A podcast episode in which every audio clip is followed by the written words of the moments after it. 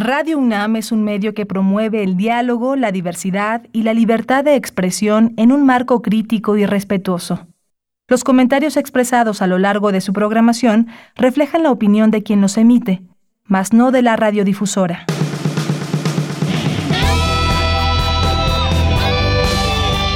Prisma RU. Relatamos al mundo.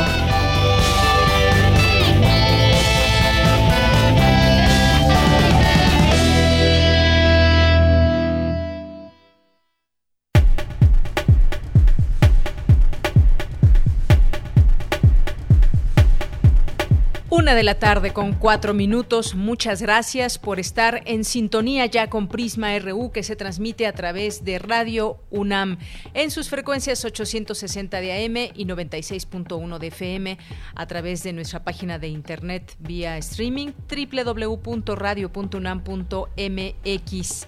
Pues una semana más juntos, terminamos ya esta semana. Gracias por acompañarnos en este viernes, dar entrada al fin de semana y cambiar de alguna forma también nuestras actividades cotidianas. ¿Cómo la siguen pasando en este confinamiento? Eh, que mucha gente ha llevado a cabo, que mucha gente ha decidido hacer, mucha gente que lo puede hacer. Ya se suma otra más, otra semana más en todo esto nuestras actividades, nuestra forma de relacionarnos ha cambiado, han cambiado muchas, muchas cosas y esto es algo que se está narrando en México y en el mundo y nuestra historia personal también es parte de esta narración, de estas eh, de este mundo que acontece y la manera en cómo hemos tenido que cambiar muchas formas y maneras de convivir con nuestras las personas con las que nos relacionamos, con nuestro ambiente, con nuestra manera eh, cotidiana de llevar a cabo las cosas, nuestras eh, actividades, la manera en que ahora podemos hacer ejercicio o no, la manera en que muchos estudiantes han cambiado para tomar clases, todo ha cambiado de una manera un tanto cuanto radical y somos parte cada uno de nosotros de esas historias. Como todos los días desde que inició esta pandemia hemos tenido aquí distintas voces porque nos interesa que entre todas esas voces las escuchemos y nos en muchas de ellas con muchas de ellas nos identificamos, muchas de ellas nos dan luz como las de los médicos eh, quienes no cesan de trabajar en estos momentos para ser parte de esas soluciones inmediatas desde hacer una careta, desde recomendarnos muchas y tantas cosas para protegernos como también en los avances médicos, el uso de medicamentos, eh, las investigaciones para una vacuna. De todo eso hemos estado al tanto, lo seguiremos haciendo y nos interesa también conocer sus propias historias. Si quieren compartirlas, por supuesto lo pueden hacer a través de nuestras redes sociales, arroba Prisma RU en Twitter, Prisma RU en Facebook. Quizás en Facebook tengan un poco más espacio para poderse explayar y contarnos sus historias. A través de Twitter es un poco más corta la historia, pero también bien se puede compartir. Pues damos inicio hoy a este programa. En un momento más les informaremos más a detalle sobre, pues no vamos a migrar al semáforo color naranja para la próxima semana como se tenía pensado algunas de estas fechas. Lo informó hace unos momentos la jefa de gobierno Claudia Sheinbaum que la capital del país se mantendrá en semáforo rojo por esta epidemia de coronavirus, por lo que no se regresarán algunas actividades como se tenía planeado. Eh, vamos a tener también esta información en unos momentos. Y mientras tanto, pues también saludo como todos los días a mis compañeros allá en cabina, en Radio UNAM, a Daniel Olivares en la producción, a Denis Licea en la asistencia de producción, Arturo González está allá en los controles técnicos. Les mandamos muchos saludos desde aquí y también a todos mis compañeros que están haciendo posible esta emisión y todas las emisiones de Prisma RU que están trabajando también desde casa, algunos también eh, pues van a la estación. A todos ellos les saludo. Yo soy de Yanira Morán y a nombre de todos mis compañeros lo invitamos a que conozca esta propuesta, que se quede con nosotros de lunes a viernes de 1 a 3 de la tarde. Y desde aquí, relatamos al mundo. Relatamos al mundo. Relatamos al mundo.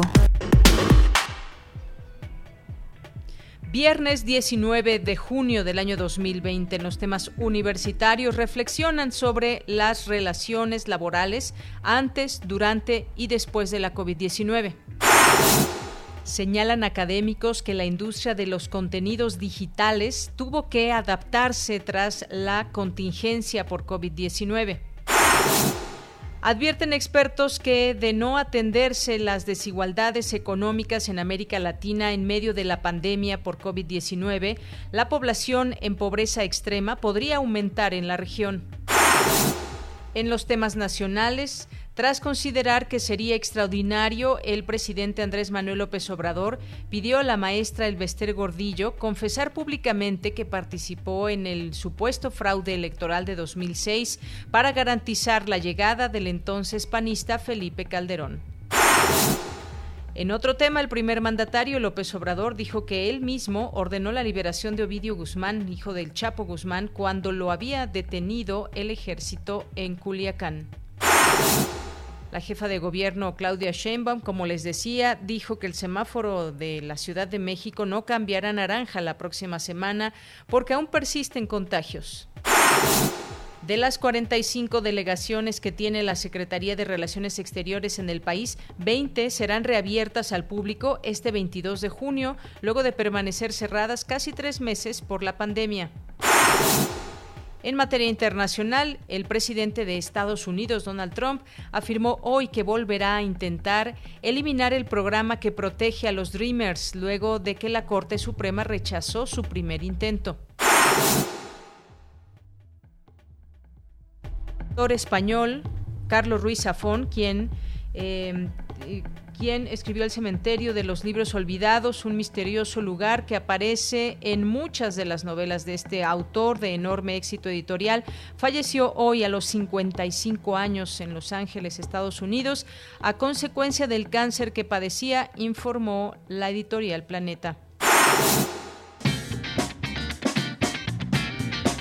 Hoy en la UNAM, ¿qué hacer y a dónde ir? El 19 de junio de 2010 fallece el escritor, periodista y cronista mexicano Carlos Monsiváis. Cultura UNAM ha preparado diversas actividades para conmemorar su décimo aniversario luctuoso. No te puedes perder el conversatorio Cultura y Sociedad, binomio inseparable en Carlos Monsiváis, diálogo sobre las experiencias con el escritor a cargo de Sara Sefcovic, Emiliano Ruiz Parra y Socorro Venegas. Disfruta de este evento que se transmitirá hoy en vivo por el canal de YouTube de Libros UNAM en punto de las 17 horas. Y recuerda, quédate en casa. Radio UNAM también se ha sumado a la conmemoración por el décimo aniversario luctuoso de Carlos Monsiváis. No te puedes perder las dos últimas entregas del programa especial Monsi por Monsiváis, serie dedicada al escritor y periodista mexicano, donde podrás conocer más de su vida y obra. Sintoniza hoy y mañana sábado 20 de junio a las 17 horas nuestra frecuencia 96.1 de FM. Recuerda que tienes hasta hoy para inscribirte al taller de técnica vocal para actrices y actores donde podrás reforzar y poner en práctica el entrenamiento de la técnica vocal hablada, así como la capacidad de expresión por medio de la voz y la palabra. Además, reforzarás las técnicas de respiración, articulación, entonación y creatividad vocal, así como las cualidades musicales de la voz aplicadas a un texto. Este taller se llevará a cabo en línea del lunes 22 de junio al viernes 3 de julio. Para mayores informes e inscripciones, ingresa al sitio www.teatrounam.com.mx.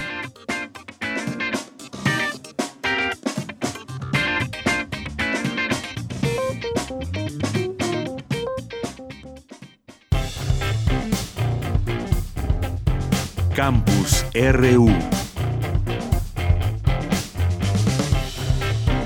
Bien, entramos a nuestro campus universitario. Ya ni les dije de qué íbamos a tener para el día de hoy en las entrevistas. Bueno, pues vamos a hablar de varios temas que eh, nos parece importantes. Uno, uno de ellos tiene que ver con eh, pues esta renuncia de la titular de CONAPRED y dice hoy el presidente López Obrador que podría llegar una mujer indígena a relevarla y vamos a tener esta conversación con Jacqueline Leost, que es activista defensora de los derechos humanos y fue eh, presidenta del Consejo para Prevenir y Eliminar la Discriminación de la Ciudad de México. Platicaremos con ella a ver qué opina de todo este tema y algunas declaraciones que han estado en torno a todo esto. Luego, pues de que se canceló hay un foro donde se había invitado a un youtuber que pues había, bueno, sabemos también de, de cómo se ha manifestado muchas veces en distintos temas y que ha pues de alguna manera he tenido comentarios graves en este sentido. Habían hecho esa invitación también a él, finalmente se canceló y ahora pues esta renuncia. Vamos a platicar también en este espacio que tendremos ya todos los viernes, que iniciamos el viernes pasado, Corriente Alterna, porque están eh, haciendo una serie de investigaciones y reportajes muy interesantes. Hoy vamos a platicar con, con eh, dos de quienes están participando en este proyecto, que es París Martínez y Marcela Vargas, que nos van a presentar eh, pues varios trabajos, nos van a invitar a seguir leyendo Corriente Alterna, pero también hay, hay, un, hay un reportaje interesante que habla justamente de estas cifras que se nos presentan todos los días a las 7 de la noche y ellos tienen eh, pues aquí datos muy interesantes donde dicen que pues estaría informando hasta eh, pues 40% menos de las cifras eh, reales, pero vamos a platicar con ellos a detalle para conocer también esta metodología y cómo han trabajado en todo ello. Y vamos a tener en nuestra segunda hora para hablar de Carlos Monsiváis a 10 años de su muerte, a Rafael Barajas, el Fisgón, a quien Monsiváis en varias ocasiones identificó también como un gran maestro suyo. Vamos a tener aquí al Fisgón, caricaturista del diario La Jornada, de la revista El Chamuco, y bueno, pues creo que se presenta solo Rafael Barajas. Hoy es día de Refractario RU y de Melomanía RU con Dulce Wet así que no se lo pierdan. Y pues ahora sí me voy a la información.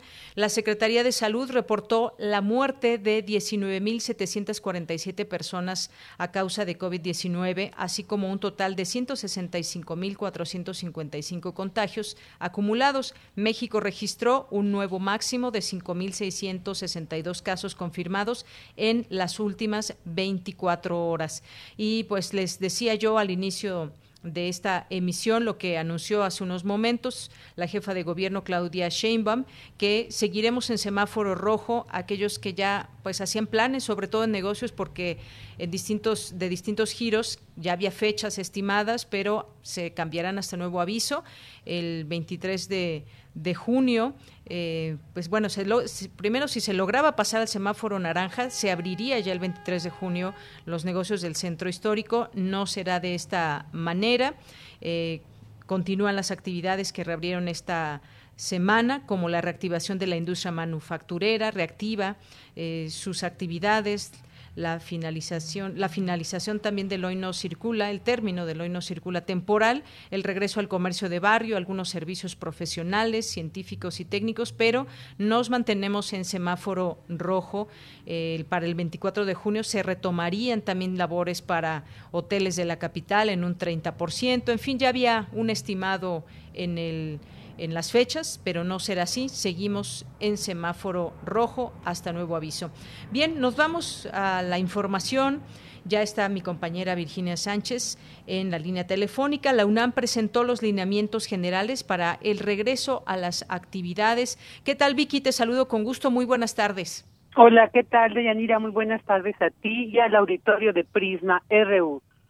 Pues con el objetivo de establecer las medidas específicas que procuren la promoción y protección del derecho a la salud de la comunidad universitaria en todas sus dependencias y entidades, la UNAM ha presentado los lineamientos generales para el regreso a las actividades universitarias en el marco de la pandemia de COVID-19. En la presentación de los mismos se enfatiza que el regreso a las actividades y labores se establecerán cuando las autoridades federales, locales y universitarias lo autoricen y las indicaciones puntuales se darían a conocer con 15 días de antelación. Entre los principios e indicaciones generales de estos lineamientos se destaca que estos los principios rectores en que se basan dichos lineamientos estarán establecidos con carácter obligatorio y general son cuatro. Privilegiar la salud y la vida, la solidaridad y la no discriminación, la economía moral y la eficiencia productiva y la responsabilidad compartida se destaca la importancia de tener presente el riesgo de infección, de infección nuevamente, por lo tanto la necesidad de mantener las medidas de higiene, de tal manera que tanto la comunidad universitaria como los visitantes que accedan a las instalaciones de la UNAM deberán atender indicaciones como las siguientes. Permanecer en casa si se tiene algún síntoma relacionado con COVID-19 y atender y cumplir con todas las medidas indicadas. Mantener la sana distancia, el uso de cubrebocas, el lavado de manos frecuente, no tocarse la cara con las manos y practicar la etiqueta respiratoria al toser y estornudar. Y en la medida de lo posible, evitar el uso de joyería y corbatas y el contacto con superficies, barandales, puertas, entre otras. Eh, también el uso de elevadores queda reservado exclusivamente para personas con discapacidad o de edad mayor. Entre las acciones preliminares de estos lineamientos se encuentra que cada entidad y dependencia deberá analizar las condiciones de sus espacios de trabajo para determinar su capacidad o aforo, así como de la instalación de barreras físicas de protección, la distancia mínima de seguridad, establecer trámites vía remota, dotación de equipo de protección personal, cubrebocas, caretas, guantes y dispensadores con gel, y poder optar por el trabajo a distancia, así como la asistencia escalonada o la modificación de turnos. Cada entidad o dependencia determinará el aforo seguro para sus espacios de estudios, como aulas, bibliotecas, laboratorios, entre otros para lo cual se puede reducir el aforo a un máximo del 50% de su capacidad o asignar tres metros cuadrados por persona. Y en las áreas comunes, pues se establecerán marcas que indiquen la distancia mínima entre personas. Se programarán todas las actividades docentes para que los estudiantes puedan tener semanas presenciales y semanas virtuales y cada entidad o dependencia establecerá un programa de capacitación para toda la comunidad sobre acciones y medidas para prevenir y evitar cadenas de contagio por COVID-19. Entre los protocolos de acción se encuentra la limpieza, desinfección y mantenimiento que todas las entidades y dependencias universitarias deberán llevar a cabo periódicamente en todas las áreas de trabajo y también se establecerá un control de ingreso-egreso a espacios cerrados y también en facultades y escuelas. En el punto sobre monitoreo, control y responsabilidades, se establece que conforme al semáforo epidemiológico, la Administración Central activará las acciones específicas en las entidades y dependencias. En tanto, el Comité de Seguimiento, integrado por el Secretario General, el Secretario Administrativo, el de Prevención, Atención y Seguridad Universitaria, así como el Director General de Personal, y los integrantes de la Comisión Universitaria para la Atención de la Emergencia Coronavirus. Y el coordinador de directores, pues tendrá como entre sus funciones la de supervisar el funcionamiento de los lineamientos, asesorar a la Administración Central y revisar continuamente los protocolos de actuación. En tanto, el llamado a los estudiantes eh, y a los trabajadores administrativos es a mantenerse informados sobre el sistema de semáforo de riesgo epidemiológico semanal y de las comunicaciones de la UNAM y de la entidad académica para la que prestan sus servicios o donde realizan sus estudios o actividades relacionadas con los mismos respectivamente. Bueno, pues estos son eh, eh, de manera resumida los planteamientos, los puntos que integran estos lineamientos pues para el regreso a las actividades universitarias en el marco de la pandemia COVID-19. Muy bien, pues muchas gracias Vicky por la información. Hasta luego. Muy buenas tardes. Bueno, nos vamos ahora con Dulce García. Advierten expertos que de no atenderse las desigualdades económicas en América Latina en medio de la pandemia por COVID-19, la población en pobreza extrema podría aumentar en la región. Adelante, Dulce. Deyanira, muy buenas tardes a ti y al auditorio de Prisma RU. La pandemia de COVID-19 encontró a los sistemas educativos latinoamericanos débiles, pues las políticas de privatización del mercado educativo habían actuado a fondo. Con la contingencia, la educación pasó a una modalidad no presencial y a distancia, evidenciando así las desigualdades del sector pedagógico general. Así lo consideraron académicas de diversas instituciones durante la mesa de reflexión y análisis La educación pública en México y Argentina entre el COVID-19 y la nueva normalidad. Ahí la doctora Marcela Gómez Ollano, de la Facultad de Filosofía y Letras de la UNAM, dijo que la educación pública constituye un punto principal a tratar en el debate político-pedagógico, puesto que se deben atender no solo las necesidades educativas de la emergencia sanitaria, sino también las desigualdades. El papel del Estado en este proceso es central, no solo por las implicaciones que las políticas educativas tienen en todos los órdenes de la vida social, sino por las condiciones de carácter jurídico, económico, político, pedagógico, ideológico, cultural e institucional que deben generarse para que el derecho a la educación se cumpla en un marco de equidad, igualdad, justicia y reconocimiento a las diferencias. Situación compleja y en muchos casos ausente cuando la pobreza, desigualdad, injusticia e inequidad marca la vida de la mayor parte de la población de los países de la región. De Yanira, y es que recientemente la Comisión Económica para América Latina y el Caribe advirtió que la crisis por COVID-19 amenaza con diluir los avances de combate a la pobreza extrema y el hambre que se habían alcanzado en la región, pues de acuerdo con las proyecciones de la CEPAL, al finalizar 2020, 13.5% de la población de América Latina podría estar en pobreza extrema, situación que se agrava en zonas rurales con una mayoría de población indígena. En tanto, la doctora Adriana Puigros, del Ministerio de Educación de la Nación de Argentina, dijo que los maestros y académicos han sido fundamentales en medio de la contingencia para ofrecer certeza y combatir temores. En una situación como esta, podría haber ocurrido que la comunidad educativa y en particular los docentes se retrajeran. Podría haber ocurrido que cada uno se retrajera en, su hogar y que siguiera este movimiento tan extraño, ¿sí? que es el de que la familia, eh, el trabajo eh, y la escuela ¿sí? Eh, quedaran uno dentro del otro. De Yanira Auditorio de Prisma RU, las académicas advirtieron que el regreso a las aulas no será como antes y que la educación en América Latina debe construirse con base en el legado, pero también en el cambio. Este es el reporte. Muy buenas tardes. Muchas gracias, Dulce. Buenas tardes. Relatamos al mundo. Relatamos al mundo. Porque tu opinión es importante, síguenos en nuestras redes sociales, en Facebook como Prisma RU y en Twitter como arroba PrismaRU. Una de la tarde con 25 minutos. Muchas gracias por continuar en este espacio con nosotros. Y bueno, pues vamos a hablar de un tema, un tema coyuntural, un tema que no queremos dejar pasar, que tiene que ver con esta renuncia de la titular de CONAPRED y las declaraciones eh, en este sentido últimas del presidente López Obrador de que podría darse paso, dar paso a una mujer indígena quien la releve en este, en este cargo. Vamos a platicar de ello con Jacqueline Loist, que es activista defensora de los derechos humanos, fundó y fue presidenta del Consejo para Prevenir y Eliminar la Discriminación de la Ciudad de México. ¿Qué tal, Jacqueline? Bienvenida, muy buenas tardes. Hola, ¿qué tal? ¿Cómo estás? Muy buenas tardes. Pues muchas gracias por la oportunidad de poder conversar contigo a tus órdenes. Gracias, Jacqueline. Pues en principio preguntarte qué opinión te merece esto que ha sucedido y quizás un, un poco en ese eh, contexto de críticas que pueda haber.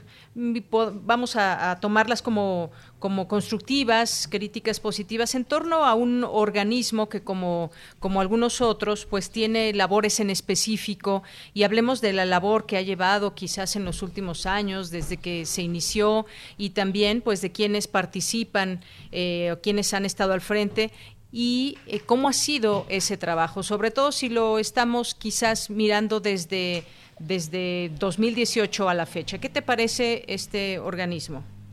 Mira, los eh, organismos descentralizados, porque CONAPRED no es un organismo autónomo, es un organismo descentralizado que desde hace 17 años depende de la Secretaría de Gobernación y concretamente de la Subsecretaría de Derechos Humanos. Esto es muy importante aclararlo eh, porque se ha prestado o se ha dado esta confusión de pensar que es autónomo que tiene un presupuesto que maneja abiertamente o que los salarios eh, se los pone eh, como quiera. Y esto no sucede así. Es la Secretaría de Finanzas Federal quien le asigna el presupuesto y el tabulador es el mismo que tiene el gobierno federal. Eh, aclarado esta parte, pues CONAPRED ha hecho un papel importantísimo, eh, fundamental. Simplemente hay que pensar que todo lo que lograron las trabajadoras del hogar, pues fue precisamente gracias a la incidencia de CONAPRED.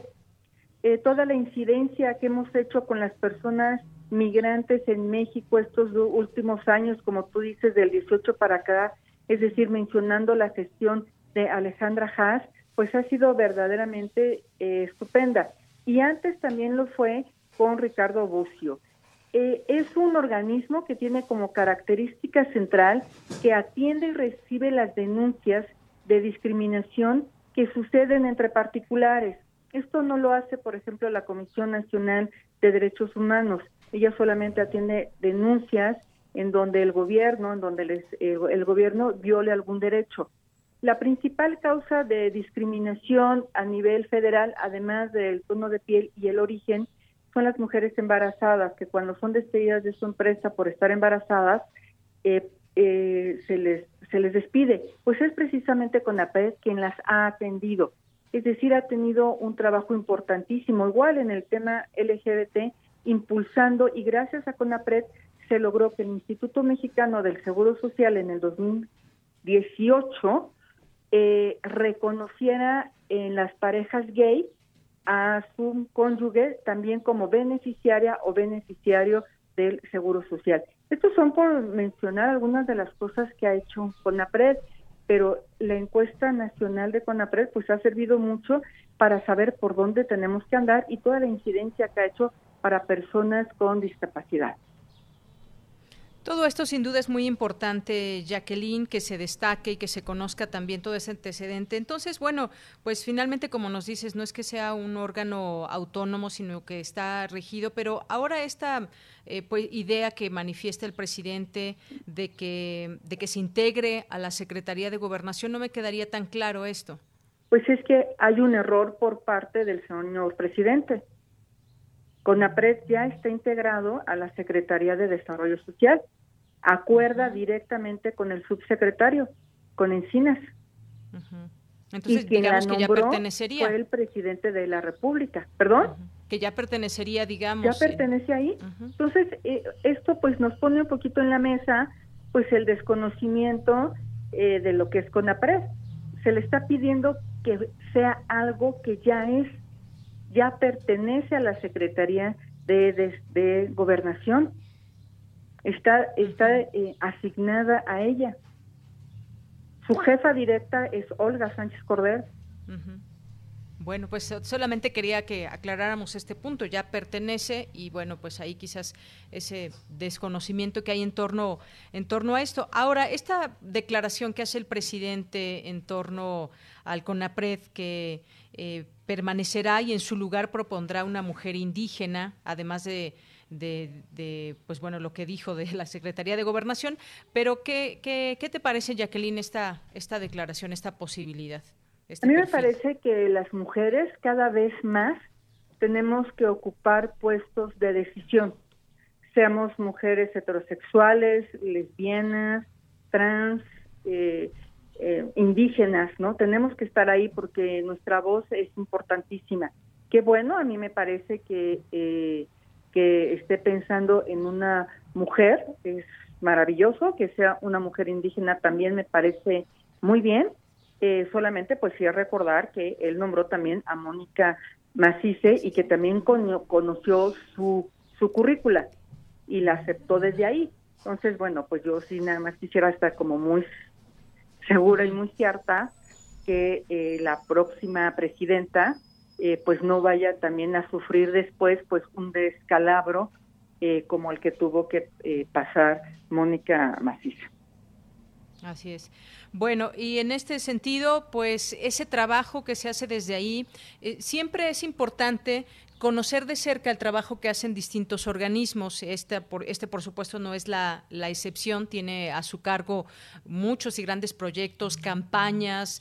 En fin, hubo ahora una situación ahí con la cancelación de, uno, de, un, foro que, estaba planeado con algunos personajes. Finalmente ya no se, ya no se llevó a cabo.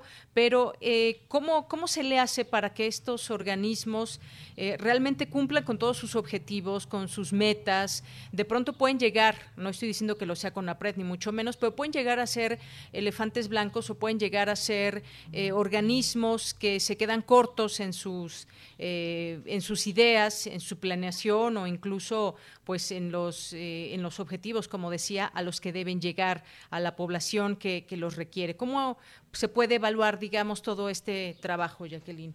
Ok, CONAPRED no ha resultado de ningún decreto presidencial, como se decía hoy en la mañana o por un o por un lugar en la estructura de la Secretaría de Gobernación.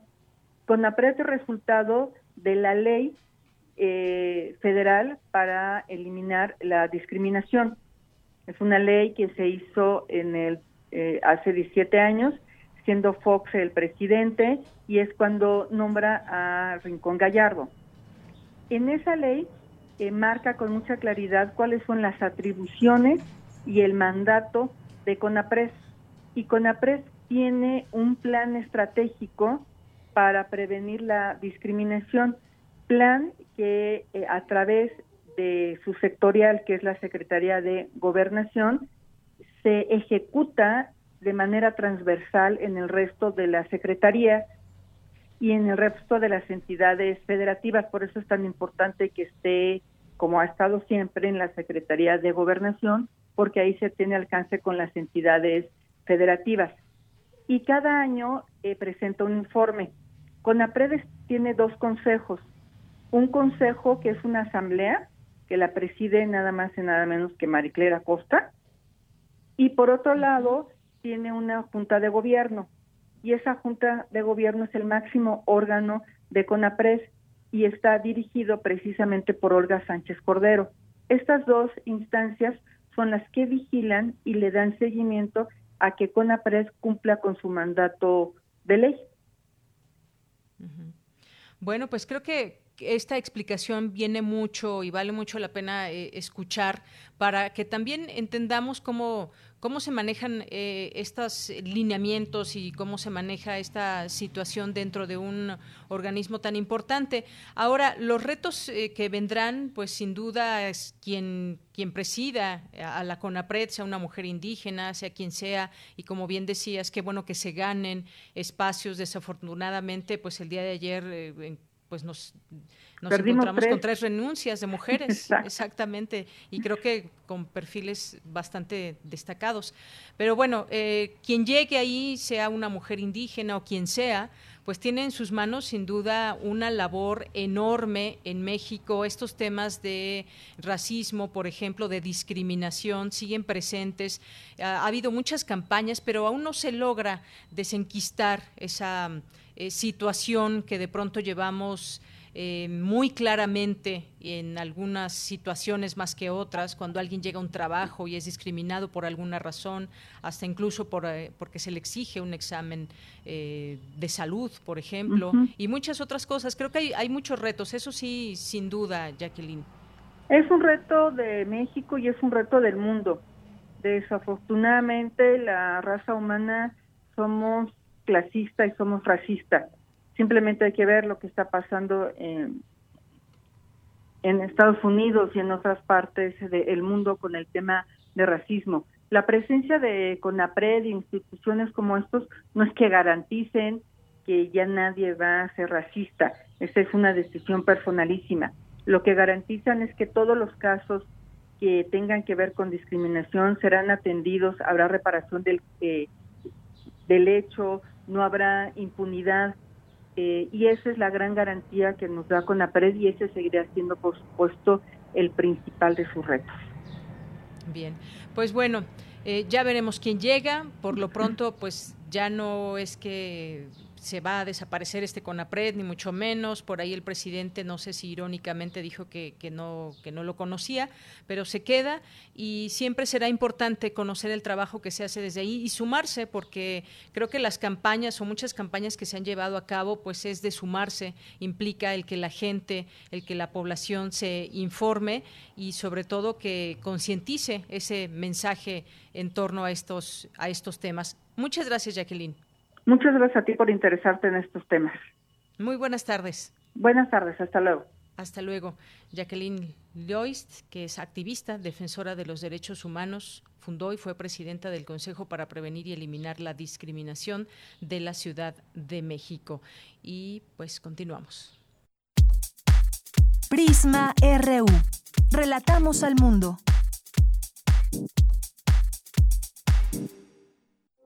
Queremos escuchar tu voz. Nuestro teléfono en cabina es 55 36 43 39.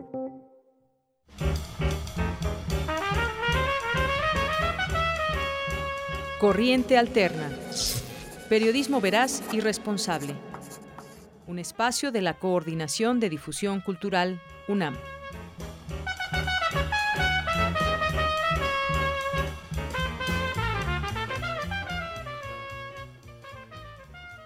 Una de la tarde con 39 minutos. Le doy la bienvenida a este espacio de Corriente Alterna a Marcela Vargas, que es reportera y tutora de su texto, eh, del cual nos va a platicar. Se va a publicar el siguiente domingo. Y bueno, este espacio de Corriente Alterna que se abre aquí en Prisma RU de Radio UNAM, que tiene como fin ir platicando de estos reportajes, de estas investigaciones que tanto tutores como los becarios que forman parte de este proyecto pues nos vayan platicando esos trabajos, los, eh, los retos a, los cuales se enfrentan y sobre todo pues hablar de temas coyunturales también como lo han estado haciendo. Ha sido muy interesante conocer estos trabajos. Eh, los invitamos a que conozcan los mismos a través de sus redes sociales, a través de su página de internet que pueden consultar. Y pues te doy la bienvenida, Marcela. Muy buenas tardes. Muy buenas tardes. Muchas gracias por recibirnos. Tener este espacio es muy valioso para nosotros.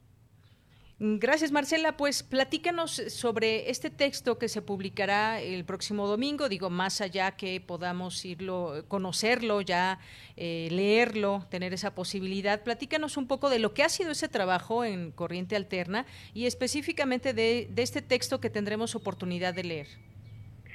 Pues te cuento, nosotros teníamos una agenda completamente distinta originalmente, pero dadas las circunstancias de la pandemia y la crisis sanitaria, tuvimos que enfocarnos en temas relacionados directamente con cómo se está viviendo a nivel ciudadanía también todo el tema del coronavirus.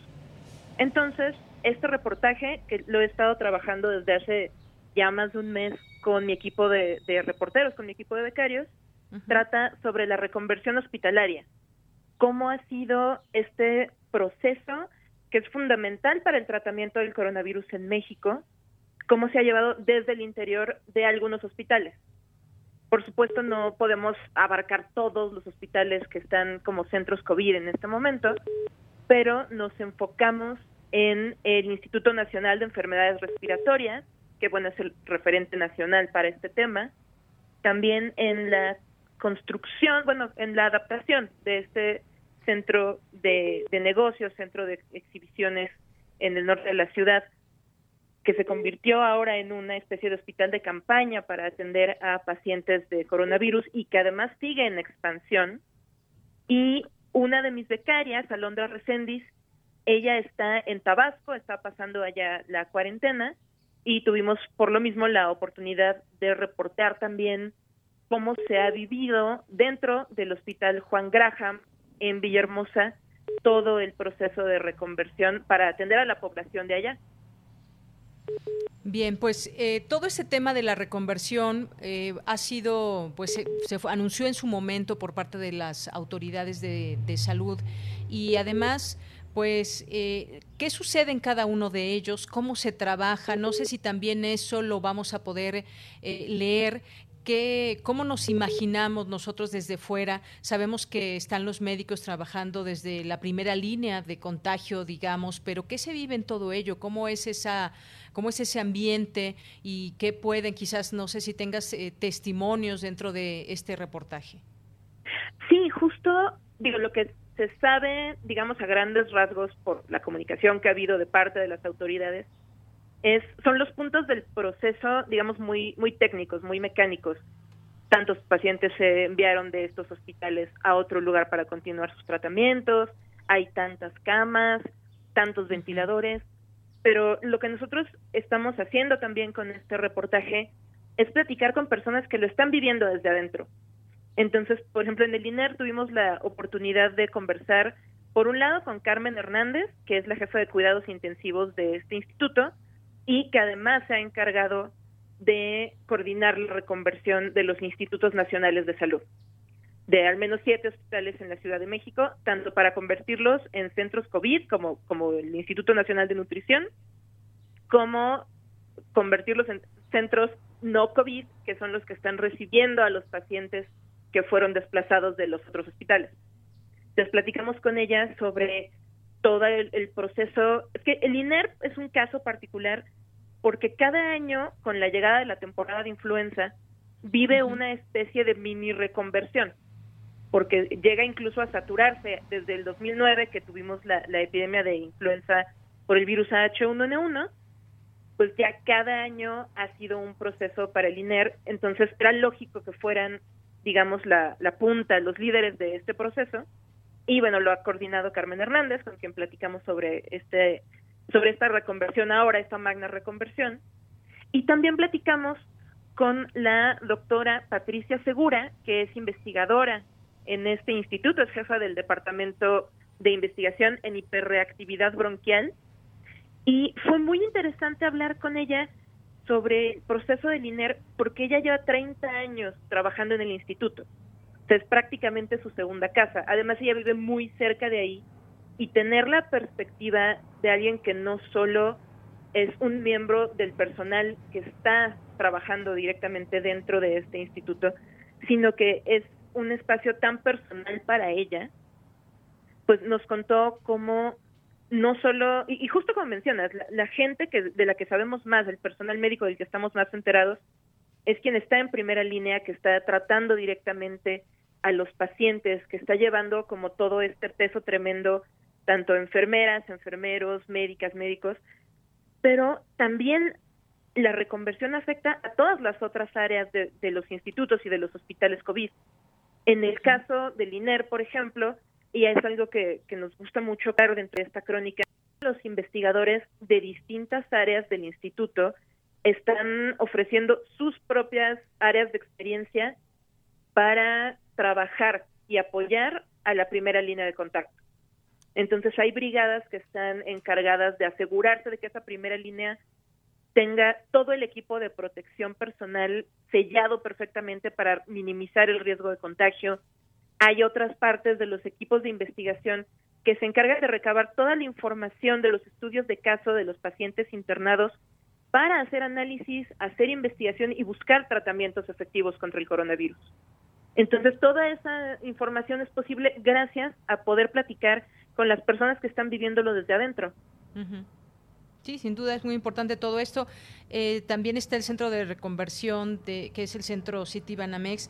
Y bueno, pues de pronto uno se pregunta cómo, cómo va la ocupación de camas, cuáles son esos eh, sonidos que se escuchan dentro del hospital, entre las personas que están siendo atendidas, entre los doctores que tienen relación con ellos o contacto, eh, muchos de ellos que ya quizás estén intubados y no tengan posibilidad de, de comunicarse. ¿Cómo se protegen los doctores? Porque incluso pues hemos sabido de algunas manifestaciones a pie de calle allá en el INER, por ejemplo. Eh, ha habido contagios también entre los doctores, eh, pues falta de doctores incluso desde pues desde hace, hace, antes de que se iniciara la propia pandemia se hablaba de un déficit de doctores, de especialistas en estas áreas y bueno, pues enfrentar la pandemia así, me imagino que también debe tener sus costos. Entonces, este, este reportaje se publicará el próximo domingo ahí en Corriente Alterna. ¿Algo más que nos quieras decir, Marcela? Pues nada, justo un poco de, de, lo que fue muy interesante de este proceso fue poder trabajar con todo mi equipo de becarios, porque si bien al final el reportaje, la parte, digamos, más extensa, va firmada por dos autoras, parte de la investigación se realizó de manera colaborativa. Entonces creo que es una de las oportunidades que tenemos aquí en, este programa Corriente Alterna como laboratorio de periodismo de poder enseñarle también a los reporteros, a nuestros jóvenes becarios, que el trabajo colaborativo en el periodismo es fundamental. Muy bien. Bueno, pues muchísimas gracias, eh, Marcela. Seguiremos conociendo estos eh, trabajos. Este es un eh, proyecto de largo alcance que estaremos teniendo la oportunidad de, de, leer, compartir también a nuestros radioescuchas de Prisma RU. Por lo pronto, muchas gracias y te leemos el domingo. Muchísimas gracias. Hasta luego. Muy buenas tardes. Y ya también está en la línea telefónica Paris Martínez, que es reportero, también tutor, y él pues escribió sobre las cifras, las cifras de, de muertes de COVID-19. Te doy la bienvenida a este espacio, Paris. Muy buenas tardes. Muy buenas tardes, muchas gracias. Pues me gustaría que nos contara sobre, en principio, sobre este, este reportaje que ha causado, eh, pues yo diría sí, mucho revuelo en torno a las cifras. Ya ves que pues ha habido una serie de preguntas que de pronto no quedan claramente contestadas, pero eh, tú titulas este reportaje, muertes por COVID-19 son 40% mayores a las que se informa en conferencia. Cuéntanos de este reportaje que ya se puede leer en Corriente Alterna. Este reportaje ya puede ser consultado. Eh, las autoridades de salud, desde que inició la contingencia, nos han venido presentando día con día estadísticas acerca de la evolución de la pandemia en México, de contagios y, de personas fallecidas. Todos los días a las 7 de la noche nos dan la actualización de las últimas 24 horas de casos confirmados y siempre se aclara a la, a la ciudadanía que estas cifras que nos presentan son preliminares. Lo que no nos han dicho es qué tan preliminares son. Eh, queriendo responder a esta eh, interrogante fue que eh, hicimos un contraste entre eh, los, las estadísticas que presenta básicamente el subsecretario Hugo López Gatel y a veces otros de sus colaboradores en la conferencia diaria con las mismas bases de, la, de datos de la Secretaría de Salud, pero actualizadas. Te voy a poner un ejemplo del rezago que encontramos que, como, como señalabas hace un momento, es en promedio de 40%. el, eh, las autoridades se tardan entre 30 y 70 días en completar la cuenta de eh, casos confirmados tanto de eh, personas contagiadas como de personas fallecidas. Analizamos en este ejemplo que te voy a dar las cifras de personas fallecidas y aquí se va a ver el rezago. El 10 de mayo, que es el último día que hasta este momento se ha concluido ya la cuenta de, eh, casos confirmados. Eh, el 10 de mayo, el, el subsecretario Hugo López Gatel informó a la población que hasta ese día en México habían muerto 3.465 personas. Sin embargo, actualizada esa eh, estadística al 15 de junio, vemos que en realidad para el 10 de mayo habían muerto 3.000 París, estamos teniendo un poco de problemas con la comunicación. De pronto se va tu voz. ¿Lo podríamos retomar esto último? Bueno, mejor le llamamos de nueva cuenta a París para que nos siga platicando de esto.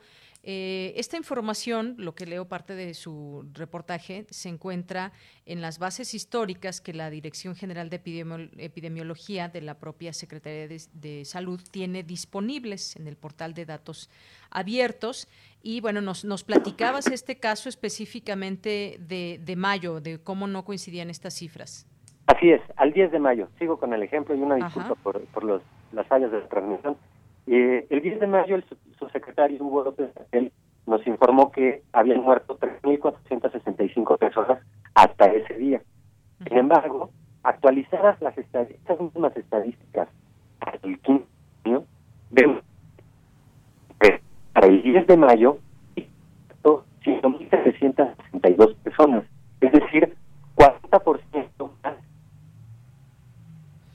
Oye, París, yo creo que definitivamente mejor vamos a volver a, llamarte. Ojalá que pues podamos tener esta comunicación mucho más fluida, que se pueda, quizás te puedas ubicar en un lugar con mejor recepción. Sabemos de pronto los, los problemas que enmarca la telefonía celular. Yo lo que le quiero preguntar a, a Paris ahorita en un momento que nos, termine, nos, nos termine de explicar esto de, de mayo y estos porcentajes sobre si son cifras erróneas o simplemente desfasadas en este sentido, que se tienen que ir, digamos, haciendo una una sumatoria y cómo es que se podría dar esa, esa cifra, eh, digamos, definitiva y acorde con la realidad. No sé si ya estás en la línea, París. Aquí estoy. Ya, la tercera es la vencida. Esperemos que sí. Nos decías para terminar este ejemplo de mayo. El ejemplo de mayo. Bueno, sí. el ejemplo es que en el 10 de mayo nos dijeron que había 3.465 fallecidos, pero en realidad, actualizadas ya esas estadísticas, Sabemos que ese, hasta ese día iban 5.762 eh, personas muertas por COVID, es decir, 40% más de las que nos informó el subsecretario Gatel, eh, López Gatel. Y este es un eh, patrón que se repite prácticamente día con día. Toda, cada día que salen a darnos una estadística, el, el promedio de rezago de esa estadística es del 40%. Y eso no nos lo dicen. Bueno, la primera consecuencia de esta situación es esa, que se nos informa solo de las cifras preliminares, pero no se nos informa de las actualizaciones sobre esas mismas cifras, ni se nos dice cuál es el nivel de rezago de la misma autoridad en conocer cuál es el nivel de, evolución del problema. ¿Esto qué consecuencia tiene? Bueno, en primera, que eso se hace pensar que la situación es menos grave. Eh, el 27 de, mayo pasado, por ejemplo, el subsecretario López Gatel, en reunión con senadores, les informó que hasta ese día eh, el récord de muertes diarios en México eh, no superaba los 280 casos diarios. Sin embargo, la revisión de las estadísticas actualizadas nos deja ver que en realidad para el día en que el subsecretario estaba reunido con los senadores, en México ya se estaban muriendo más de 300 personas diarias desde dos semanas antes. Sin embargo, el subsecretario pudo dar unas cifras menos graves precisamente porque hay un rezago en la actualización de los datos. Bueno, podría ser que la consecuencia solo fuera que se estuviera generando una impresión en la población de que la situación es menos grave de lo que es y ya, lo cual no es, no no, no es poca cosa. El problema de fondo de esto es que es con estas estadísticas con las que se están tomando decisiones. Y si las estadísticas están rezagadas, las decisiones que se toman también. Lo que quisimos nosotros consultar al subsecretario López Gatel en conferencia de prensa fue precisamente eso. Si debido al rezago en las estadísticas se habían tomado decisiones tardías al inicio de la, de la contingencia y si ahora, en el, no quiero decir en el fin de la pandemia, en el fin de la contingencia, en el fin de las medidas eh, desplegadas al inicio para contener la, la, la pandemia, ahora se están tomando decisiones prematuras precisamente porque están basadas en cifras que son demasiado preliminares. Mm. Eso es lo que quisimos preguntarle al subsecretario Gatel, si eso es lo que estaba pasando, si se habían tomado decisiones tardías al principio y ahora decisiones adelantadas, pero en conferencia de prensa eh, transmitida en público eh, por cadena nacional, pues lo que nos respondió el subsecretario fue que, que iba a revisar el, el punto y ya no lo volvió a tocar. Es cierto que, que en los días posteriores esta misma información eh, generó atención pública y las mismas autoridades tuvieron que salir a intentar aclarar eh, o justificar de alguna forma el, el rezago en la generación de estadísticas. Es cierto que en todo el mundo hay un rezago en la generación de estadísticas sobre COVID porque toma más de un día eh, las pruebas de laboratorio y luego toma varios días eh, que la información, los resultados del laboratorio pasen por todas las pruebas de, eh, por todas las instancias de salud que deben avalarlas hasta que llegan a los registros oficiales. Las autoridades aquí en México aseguran que ese rezago es en promedio de 10 días, es decir, que la información que se nos presenta es eso, y tiene solo 10 días de retraso y que, digamos, está dentro de un marco de razonabilidad para, en, función de esta información, seguir tomando decisiones de, en materia de salud pública. Sin embargo, si analizamos las cifras, vemos que no se tardan 10 días en generarlas, se tardan hasta 70 días. ¿Eso qué quiere decir? Que apenas hoy, en estos días, nos estamos enterando eh, con certeza cuál fue el número de casos confirmados en abril. Y, por lo tanto, que las decisiones tomadas en abril, pues se tomaron prácticamente, no quiero decir a ciegas, ni sobre las rodillas, pero sí con muy pocos elementos para saber qué era lo que estaba pasando en ese momento. Paris, pues yo quiero invitar a nuestro público que te está escuchando a que lea este reportaje completo, tiene bastantes datos, ahí está ahí alojado en corrientealterna.unam.mx y, y yo te preguntaría en este sentido, no es que no sean correctas las cifras, sino que va desfasada la información. Ayer decía el propio López Gatel que no puede haber cifras exactas ni aquí ni en ninguna parte del mundo por la manera en cómo va surgiendo la información. No sé qué tan cierto sea esto o no. Eh, lo cierto es que sí es pues yo creo que habrá muchos casos, incluso que no nos enteremos de gente que o sea sintomática o tuvo síntomas leves y ni siquiera fue o lo reportó alguna alguna instancia. Estamos en lo correcto. No es que no sean correctas las cifras, sino que están desfasadas. Así es, están desfasadas. y las las estadísticas que nos presenta la autoridad, digamos, son los eh, resultados parciales al día de hoy que se van a actualizar mañana respecto del día de hoy pero mañana no nos van a informar de esa actualización. Entonces, sí. sí, dime. No digo como lo que sucedió aquella vez que se informó de mil muertes, pero no en 24 horas, sino que ya era un acumulado. Exacto, mira, eh, el manejo que han realizado sobre las sobre las estadísticas ha generado mucha confusión. Nosotros al revisar precisamente las las estadísticas actualizadas sobre fallecimientos, eh, detectamos que el mayor número de muertes en un solo día hasta este momento ocurrieron el 1 de junio y fueron 430 fallecimientos. Es decir, eh, y este es un dato que, el tope hasta este momento de muertes diarias es de 430 casos, es un dato que no se conoce y en cambio se difundió mucho ese, ese otro dato de casos confirmados, que no es un dato erróneo. Ese día, eh, creo que fue el 3 de junio, amanecimos con mil casos más en la estadística. Y este manejo confuso que han hecho de la, de la información hizo pensar a la población en automático que de un día para otro se habían muerto mil personas por COVID. Y no. Salen luego las autoridades a decir, no, no es cierto, relájense, no estamos en una situación tan grave, no es necesario, no, no es imprescindible el uso de cubrebocas, ya podemos salir a las calles, etcétera. Todo, toda esta eh, información, eh, a veces incluso contradictoria, eh, es la que ha generado poca certeza en torno a qué es lo que está pasando realmente en el país en este momento respecto del COVID, que tanto está avanzando, que en algunos lugares ha retrocedido, de hecho, ayer mismo, por ejemplo, eh, antier, perdón, el subsecretario Gatel, eh, López Gatel, presentaba unas estadísticas, con unas gráficas con las proyecciones que hizo la autoridad, y todas las proyecciones que hizo la autoridad están rebasadas. Y, sin embargo, eso lo están reconociendo ahora, mientras que durante todos los días previos se venía diciendo que, semanas previas, se venía diciendo que estábamos en lo planeado. Bueno, eh, aquí parece haber más una administración política de la información de salud que una información guiada con la intención de prevenir a la población y que pueda preservar eso, su vida, su estabilidad económica, seguir cuidando a sus familiares, etcétera, ¿no? Vivir. Sí. Paris, pues mira, se nos acaba el tiempo. La verdad es que ha sido un tema muy, muy interesante.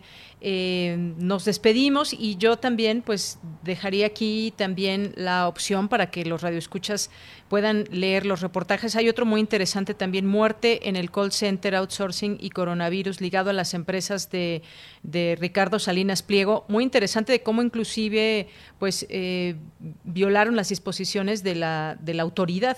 Este es un texto de Juan, Juan Jesús Gómez y eh, bueno, que es becario de, Corriente Alterna.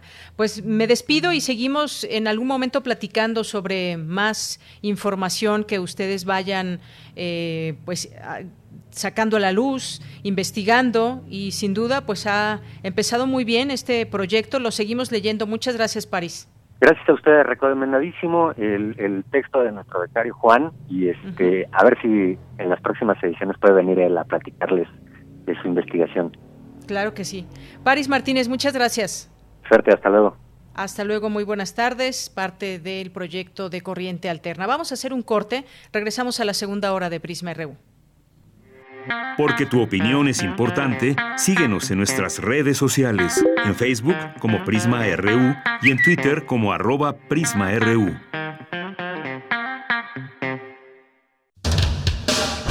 Profecía dicta que cada primera hora resistente del último día radial, una horda virulenta se desata desde el sur. Cuando el momento llegue, tendrá solo dos opciones, ensordecer o gritar. Metálisis. El núcleo más duro de la radio. Viernes, 20 horas, por resistencia modulada 96.1 de FM. Radio UNAM. Experiencia sonora.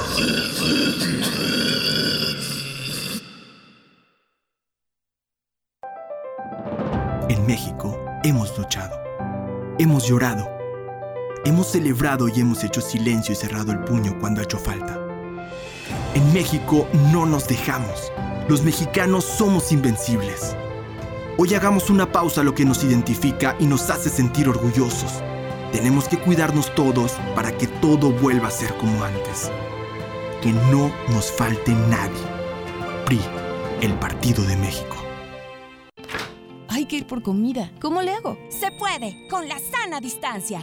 Es importante que solo una persona salga por comida o medicinas, siempre a metro y medio de los demás. Al dar una vuelta con tu bebé o tu mascota, hazlo solo alrededor de tu cuadra, con sana distancia al caminar o saludar. Recuerda, solo abren negocios indispensables con cupo máximo de personas. Pero si no debes hacer algo urgente o indispensable, por favor quédate en casa. Gobierno de México. Maestro prevenido, vamos a grabar. Adelante. Soy Óscar de la Borbolla y quiero invitarlos a escuchar un nuevo programa, Las Esquinas del Azar. Óscar de la Borbolla. Sí, Juan, ¿qué estás? ¿Qué? ¿Qué estás haciendo aquí? Pues yo aquí trabajo. Juan, pues vengo a invitar a los radioescuchas de Radio UNAM a nuestro programa. ¿Nuestro? Es un espacio de diálogo para platicar de todo y en todos los lugares donde se puede platicar. Y a veces hasta donde no se puede o no se debe. Una producción de Radio UNAM y la Facultad de Estudios Superiores Agatlán. Las Esquinas del Azar. Todos los martes a las 10 de la mañana y retransmisión los viernes a las 18 horas por el 96.1 de FM. Radio UNAM. Experiencia sonora. Queremos escuchar tu voz. Nuestro teléfono en cabina es 55 36 43 39.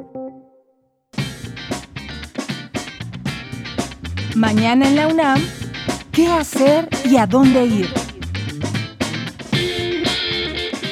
El taller coreográfico de la UNAM te invita a su función dominical sin salir de casa. Disfruta de este montaje compuesto por obras del repertorio del taller coreográfico de la UNAM. Al finalizar, se llevará a cabo una sesión de preguntas y respuestas a cargo del director artístico Diego Vázquez, acompañado por artistas invitados. Disfruta de esta función que se lleva a cabo todos los domingos en punto de las 12.30 del día a través del Facebook de Danza UNAM. Si te gusta practicar yoga, no te puedes perder la clase impartida por la maestra Patricia Andrade, que forma parte de la propuesta Danza desde casa de la Dirección de Danza de la UNAM. Esta clase de yoga te será útil para el manejo del estrés y el acondicionamiento físico durante la contingencia sanitaria. La cita es todos los domingos en punto de las 9 horas en la página de Facebook de Danza UNAM. No te puedes perder la repetición del especial El racismo en un minuto, que aborda el tema de la normalización en el uso del lenguaje y las expresiones abiertamente racistas en México y el mundo, poniendo en la mesa del debate a qué se debe este fenómeno social. Sintoniza mañana sábado 20 de junio a las 18 horas la señal de TV UNAM por el canal 20.1 de televisión abierta. Y recuerda, quédate en casa. Para Prisma RU, Daniel Olivares Aranda.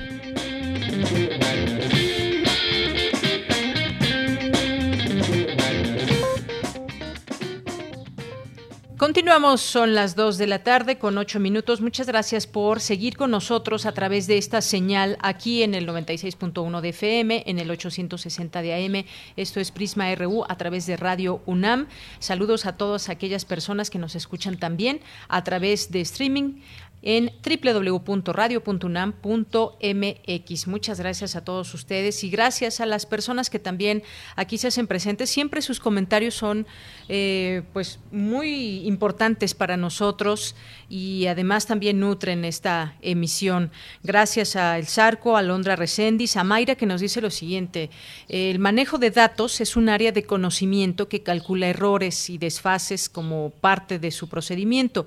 Las decisiones siempre se toman con base en esos errores. Me parece ingenuo decir que se descubrió un error en los datos, pero siempre es bueno cuestionarlos. Gracias, Mayra. Muy buen punto también este que nos comentas, también con un perfil, si no mal recuerdo, eh, también de matemáticas y de eh, en, este asunto, donde los números, pues es importante saber, saber leerlos en aproximados y cuál, por qué son estos números y no otros, cómo se nutren todos esos datos diarios, cómo nutrir esa base de datos desde todo el país para el momento en que se da la conferencia de prensa de todos los días. Gracias, Mayra, por este eh, comentario. Eh, también gracias a José Ramón eh, Ramírez, a Marco Fernández. Nos dice hasta donde entiendo, las decisiones se basan en la capacidad y ocupación hospitalaria, no en el número de casos o fallecimientos. Si el criterio no depende del número de contagios y o muertes, ¿para qué sirve conocer ese dato?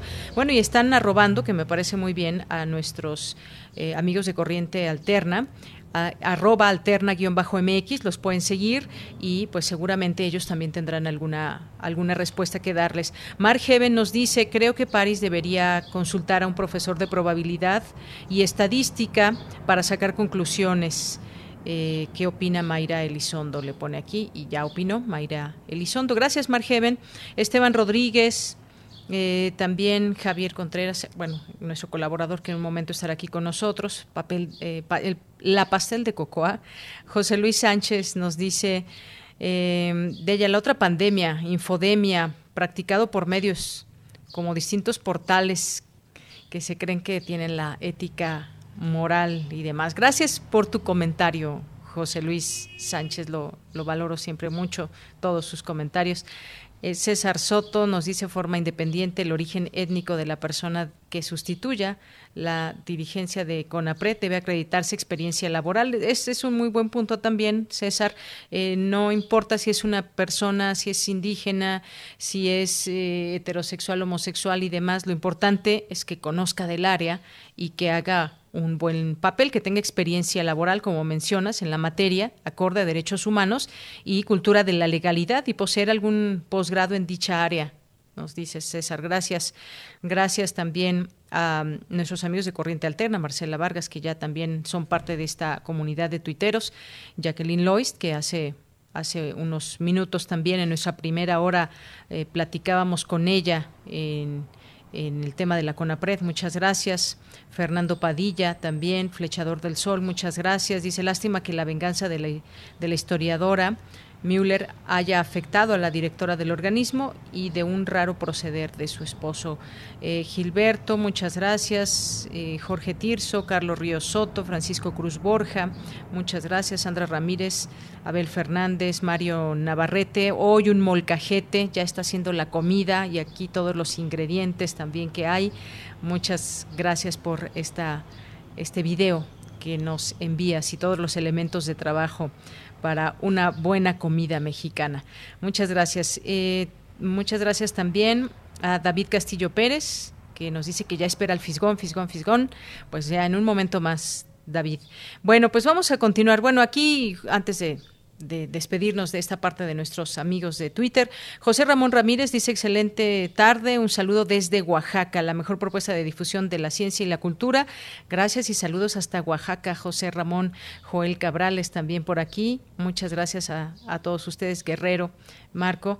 Y tenemos por aquí una invitación, a ver, rápidamente, de uno de nuestros, de uno de nuestros amigos de, que forman parte de eh, de los poetas errantes y nos invitan este viernes a las nueve, no, a las ocho de la noche, ya no veo bien, a las ocho de la noche, un concierto de uno de los poetas errantes, Dan Alba en vivo, que su transmisión se hará desde Instagram en arroba Dan Alba con doble A al último. Así que aquí les pasamos esta invitación para todos ustedes. Vámonos a la información. Reflexionan sobre las relaciones laborales antes, durante y después de la COVID-19. Cristina Godínez con la información. Adelante. Buenas tardes, Deyanira. Un saludo para ti y para el auditorio de Prisma RU. Como parte del ciclo de conferencias Los problemas nacionales y el derecho, las transformaciones, que organiza el Colegio Nacional, en esta ocasión tocó el turno al tema de las relaciones laborales.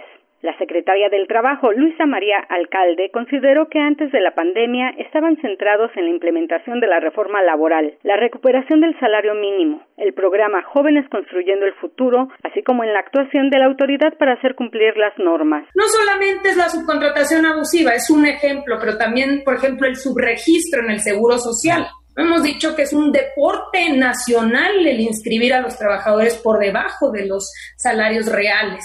Entonces, poder entender estos fenómenos, atacarlos y hacer cumplir la ley. Y mm, quizá el quinto eje más importante tiene que ver con eh, fortalecer la intermediación y también la atención a ciertos grupos vulnerables, prioritarios, en específico dos, trabajadoras del hogar y jornaleros agrícolas. Para Héctor Arturo Mercado, magistrado de circuito de la Ciudad de México, las medidas para contener la propagación del virus obligaron a muchas empresas y negocios a cerrar. No ha habido, eh, lamentablemente, la posibilidad de un convencimiento social de observancia general de la ley y en consecuencia ha habido una inmensa cantidad de trabajadores despedidos en algunas ocasiones no había de otra, pero más simplemente por abaratar los costos de la pandemia a costa de los que siempre han pagado históricamente, que son los trabajadores. Y sí, si nosotros pensáramos en, en, una siniestralidad del 30%, pues quiere decir que se van a recibir alrededor de 300 mil asuntos a nivel de todo el país, suponiendo que un tercio de los que, del millón que quedaron fuera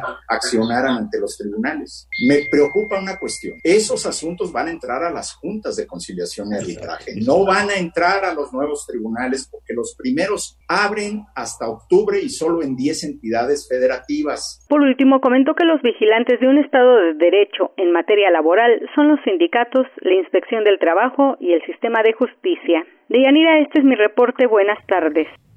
Gracias, Cristina. Buenas tardes. Vámonos con Cindy Pérez. La industria de los contenidos digitales se adapta a los requerimientos que presenta la contingencia. Adelante.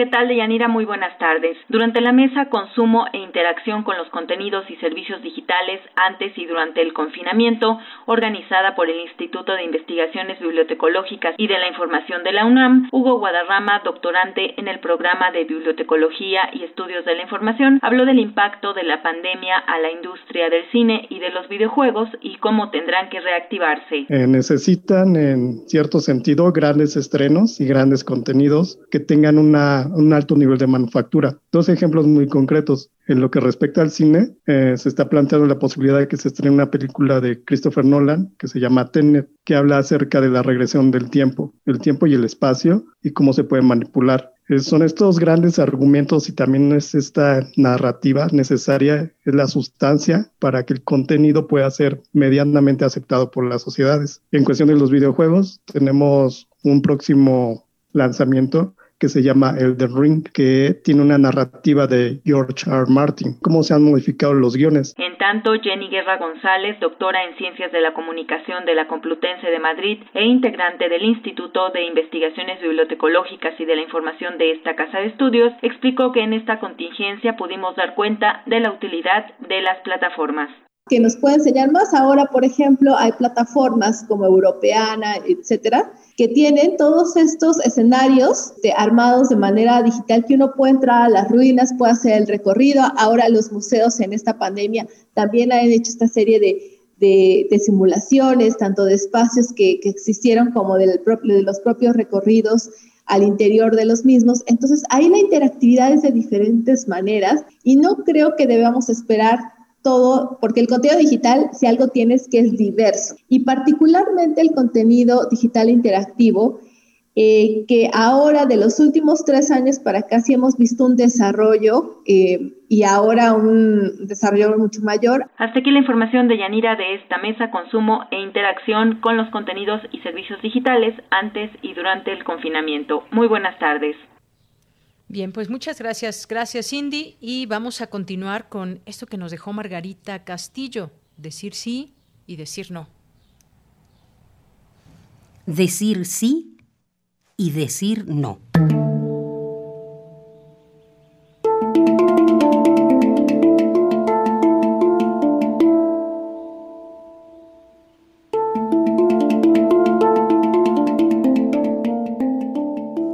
Palabras que cuando una nace debe aprender a decir bien.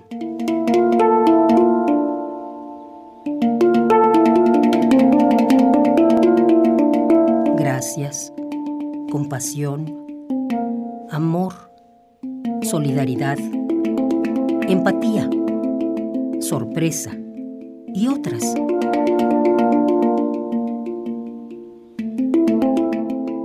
pero las que nunca debemos olvidar y cómo decirlas bien son sí y no.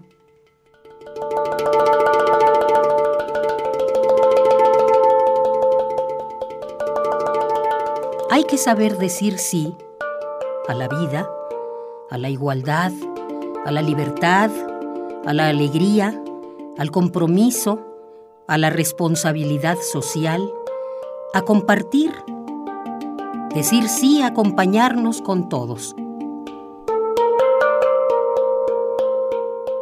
Hay que decirle sí a nuestro derecho a la palabra escrita y hablada, a nuestro derecho a explicarnos con cabeza y corazón nuestro modo de entender la vida. Para que al final, después de haber vivido bien, darle el último sí suave como bienvenida a la buena muerte.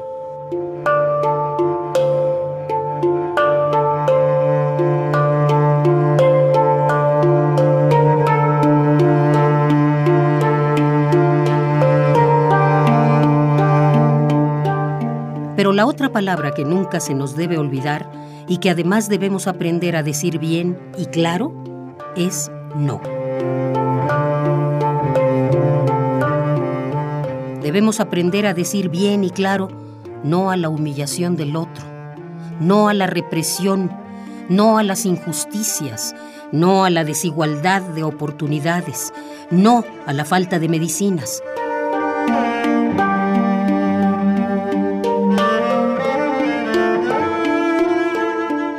Hay que decir un no a las desapariciones forzadas.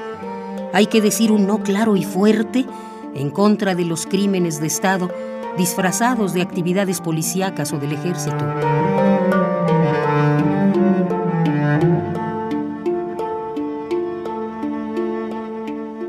El humano tiene la oportunidad de vivir para aprender y debe aprender para poder discernir.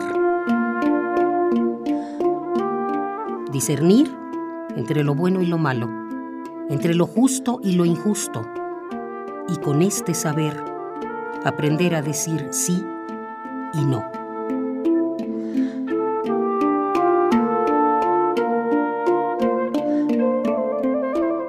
Hay que gritarle no a la mala muerte y frenarla.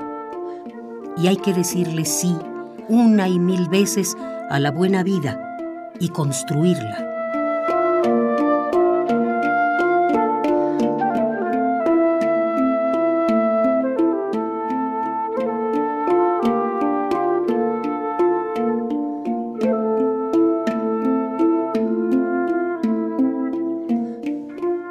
Decir sí y decir no.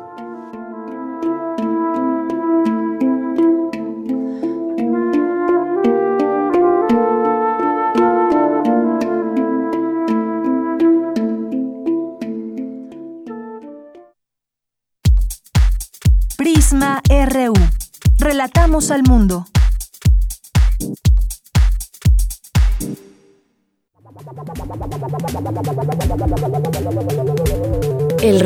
RU.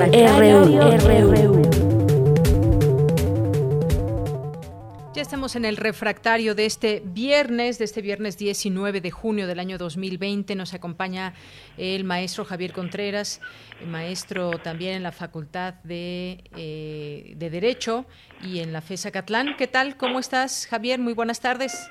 Hola, ¿qué tal, Dayanera? Muy buena tarde para ti, para todo el amable auditorio de Prisma RU. Pues tenemos la agenda política nacional muy cargada en estos días y me parece pensar que eh, en esta mm, circunstancia tan poco afortunada, por decirlo menos, eh, sobre los dichos del ciudadano presidente acerca de la desaparición de CONAPRED creo que nos enfrentamos a una problemática que no va únicamente acerca de quitar o no una institución del Estado mexicano, en este caso dependiente de la Secretaría de Gobernación, sino de un fenómeno al cual tendremos que referirnos que se trabaja mucho desde la ciencia política y en partes del derecho, que es la debilidad institucional.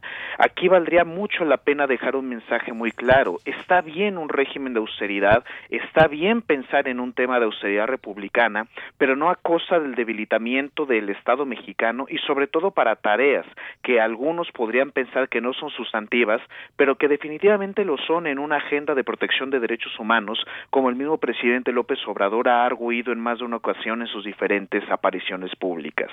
Pensar en la desaparición de un órgano como es CONAPRED es hablar acerca del debilitamiento de únicamente, no únicamente políticas públicas, sino de la institucionalidad completa del Estado mexicano en la defensa de estas comunidades mexicanas, indígenas, afromexicanas y compañía en los diferentes ejercicios de discriminación que tenemos altamente activos en nuestro país, como para voltear la mirada hacia otro lado. Esto me parece que no sería pertinente. Eh, parece eh, terrible y lamentable la noticia de la renuncia de la titular de CONAPRED, pero independientemente de las personas que dirijan el barco, ese es un tema. Hay que pensar que no deberíamos quemar el barco. Bien, eh, Javier, esto por una parte, y, y, también hay algo, algo preocupante. Fueron tres renuncias el día de ayer eh, Asa Cristina Laurel, ahí en la Secretaría de Salud, Mara Gómez eh, eh, Pérez de atención a víctimas de desaparición y Mónica Maxice, que es justamente de que platicabas de CONAPRED, eh, mujeres y además me parece que con un buen un buen perfil qué está pasando sobre todo en el tema de la Secretaría de Salud decía o acusó Laurel que eh, se podría desmantelar el área donde estaba, hubo algunas eh, situaciones con las que no estuvo de acuerdo, es digamos lo que lo que se sabe de parte de Ana Cristina, Asa Cristina Laurel, pero pues en realidad eh, no sabemos bien a bien qué es lo qué es lo que sucede, pero quiero al tema de la debilidad institucional, justamente es esto a lo que quiero hacer mención. Me parece una desafortunada coincidencia que sean tres mujeres las que terminaron por presentar la renuncia. Eso creo que es algo que debe observarse muy detenidamente en estas últimas, no solamente decisiones de ellas como titulares de cada área, sino de las propias decisiones y promociones de personas dentro del gobierno de México. Ahora bien, sería muy importante pensar en específico en el sector salud qué está ocurriendo. Si bien recordamos, el ciudadano presidente había emitido este decreto de austeridad donde se hablaba del recorte de hasta un 75% de gasto operativo para las diferentes dependencias y entre ello la desaparición de subsecretarías de Estado. Por lo que se tiene hasta el momento de información disponible para todo el público, hemos podido notar que una de esas subsecretarías destinadas a la desaparición era la subsecretaría encabezada por Laurel. Entonces, podríamos pensar de buenas primeras en, la, en el debilitamiento de esta Secretaría de Salud vía la desaparición de una de sus secretarías en pleno contexto de pandemia. ¿Cuál podría ser en todo caso la justificación? Probablemente la duplicidad de funciones con el INSABI. No obstante, me parece un momento muy poco afortunado para pensar en este tipo de política. Ahora bien, por el lado de la Comisión Ejecutiva de Atención a Víctimas y nuevamente con el caso de CONAPRED, creo que esto trata acerca también pues de la idea centralizadora que acompaña a buena parte de las políticas gubernamentales desempeñadas por este gobierno. ¿En qué sentido? A lo largo de los años y sobre todo después del surgimiento de las diferentes ONGs en los años 90 y principios de los 2000, vimos que surgieron diferentes órganos, incluso autónomos constitucionales, derivados de las luchas de esos colectivos de la sociedad civil. No obstante, antes todo ello era atendido en buena medida por la Secretaría de Gobernación. Tal vez esto es reflejar un poco el trabajo de los ministerios del Interior que podemos ver en América Latina y en otros espacios de Europa, no obstante, respondiendo a la historia mexicana, no me parece del todo óptimo que se haga este um, recorte institucional, por llamarle de alguna forma. Me parece alarmante la renuncia particularmente de Laurel, más porque se trata de una persona que en su momento acompañó al presidente López Obrador desde el momento en que fue jefe de gobierno del entonces Distrito Federal. Claro, una persona muy cercana desde aquel entonces, muy cercana al presidente. Oye, y cerramos con este tema, las acciones legales contra Jacob Polemski en su momento cuando estuvo al frente de, Morena y ahora con Ramírez Cuellar esta alianza con el Partido Verde Ecologista. Más no hay que perder de vista que, Ramírez Cuellar sigue siendo interino. ¿Qué, ¿Qué está pasando en el partido, en Morena?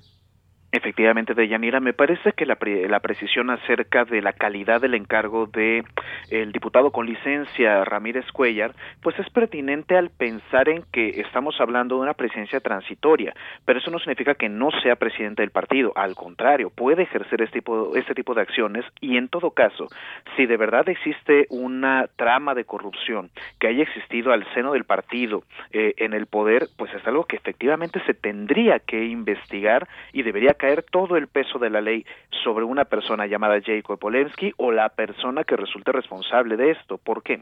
Si hacemos la vinculación de partido en el gobierno y por supuesto quien encabeza el presidente López Obrador, pues sabemos que estamos frente a un gran movimiento nacional anticorrupción, por lo que sería inconcebible que la persona que ocupó la presidencia de manera pro tempore hasta que quedó determinado por el Tribunal Electoral que fuera ocupada esa presidencia por Ramírez Cuellar haya incurrido en actos de corruptela. Me parece que aquí tendría tendríamos que vigilar muy detenidamente la actuación de la Fiscalía General de la República porque puede ser una prueba de fuego. Es decir, es ampliamente conocido que Jerko Polensky pues encabeza este grupo tanto de legisladores como de políticos en la vida partidista dentro de Morena que pueden ser este mm, digamos deseosos de las simpatías y aprobación del presidente López Obrador.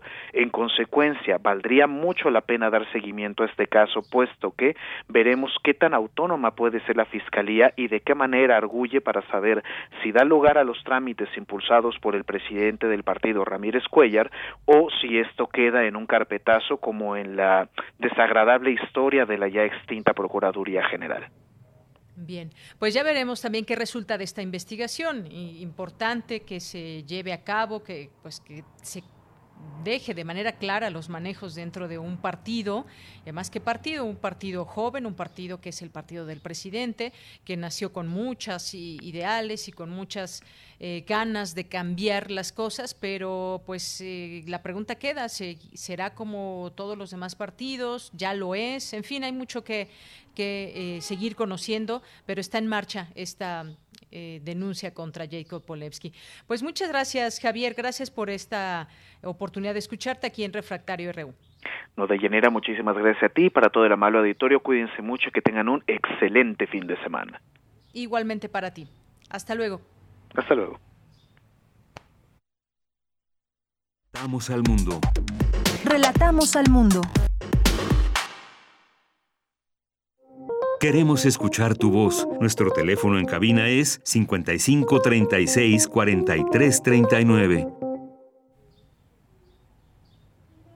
Bien, continuamos dos de la tarde con 32 minutos. Estamos tratando de localizar a Rafael Barajas el Fisgón, que tiene una agenda apretada, pese que pues estamos en estas en estos momentos donde pues, nos guardamos en casa, pero en casa también hay muchas actividades en distintas ocasiones hasta se duplica o triplica el trabajo, no me podrán decir que no. Muchas mamás que me están escuchando, muchas mujeres hombres y demás, que las cosas han cambiado, nuestras actividades quizás, pero a veces para más, para más. Ya está en la línea telefónica, qué bueno que nos conteste esta llamada, el Fisgón Rafael Barajas. Fisgón, ¿cómo estás? Muy buenas tardes. Pues muy buenas tardes, bien, ¿ustedes cómo están? Pues bien, aquí transmitiendo, fíjate desde casa, te escuchamos también a ti desde tu casa. Así es. Pues muchas gracias por tomar esta llamada y queremos platicar contigo. Pues hay muchas actividades a 10 años de la muerte de Carlos Monsiváis.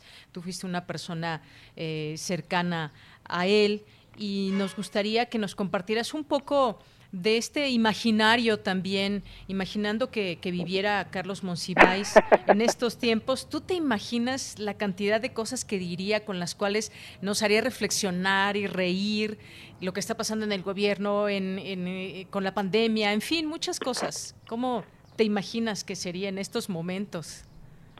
Pues mira, este, yo creo que Carlos sería, como siempre, una un personaje pues muy crítico, muy inteligente.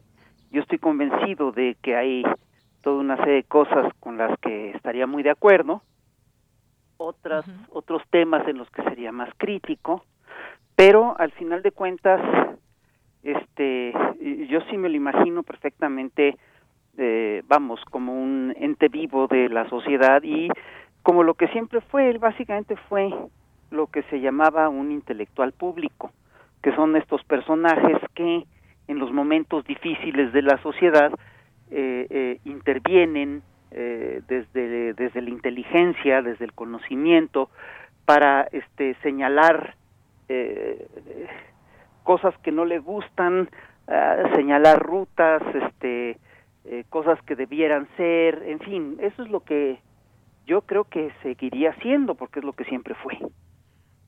Así es, y bueno, cuando decimos qué opinaría, qué diría, cómo vería nuestro entorno, es porque se le extraña, se extraña esa voz, esa voz crítica y esa voz que, que, alimentaba también eh, lo periodístico, eh, lo popular, lo intelectual, en fin, por distintas vías nos, nos mantenía atentos a, sus dichos, a lo que él pensaba. Sí, claro, mira, era, era curioso porque él eh, se le, todos los días tenía una rutina eh, tempranito le hablaba Marta Lamas y leían todos los periódicos en un ratito, luego este buscaba por fuera la información que no salía en los medios y este y, y, luego inmediatamente le hablaba a amigos suyos para comentar, para escuchar puntos de vista, tal tal, era de veras un un, un, un hombre muy voraz desde el punto de vista intelectual, ¿no? No solamente le, le interesaba este, todo lo que tenía que ver con eh, la literatura y el periodismo, etcétera, etcétera, etcétera, sino también era un hombre muy comprometido con, con la sociedad, ¿no? Entonces, esta parte era muy, muy interesante en él. Así es. Y también me pongo a pensar en estas nuevas generaciones que pues quizás conocen un poco de ese trabajo, pero que todas estas actividades, por ejemplo, que se están haciendo en el marco de los 10 años, nos, nos muestran una parte de él en distintos ámbitos, qué opinaba eh, también o cuáles eran sus gustos musicales. Sabemos que era un cinéfilo, también le gustaba mucho el cine mexicano, pero cómo hacer toda esa eh, posibilidad también para entregarle a esas nuevas generaciones y que tengan ese ese recuerdo vivo de Carlos Monsiváis. Mira, eh, son varias cosas las que se pueden hacer y son muy sencillas. La primera es pues leerlo, ¿no? Porque la verdad dejó una obra muy vasta y es una obra que luego eh, no es muy consultada. Carlos, que era muy chistoso, de repente, yo y recuerdo que en más de una ocasión este fuimos a un evento y lo acompañó a un evento y la gente se le arremolinaba y vamos en una ocasión del templete eh, al coche en el que nos íbamos a ir nos tardamos hora y media no porque toda la gente le pedía algo y venía y le comentaba y tal tal y cuando subimos al coche dijo, mira, ¿ves todo esto? Dice, todo es de toda esta gente, ninguno me ha leído. Lo cual no era del todo cierto, ¿no? Porque a pesar de que tenía una obra compleja y todo eso, pues la gente sí lo conocía, sí entendía lo que era él. Y sobre todo, en más de una ocasión había, eh, en más de un caso, este, se trataba de gente que había eh, sido apoyado por él en algún movimiento, en alguna causa, etcétera. Entonces lo conocían, pues, ¿no?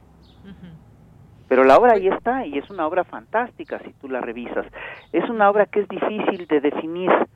Eh, Octavio Paz en alguna vez habló del estilo Monsiváis, eh, que es eh, sobre todo una crónica, decía él, pero en realidad es, era, era, un personaje complejo porque si, si lo revisamos bien fue uno de los últimos filósofos mexicanistas, ¿no?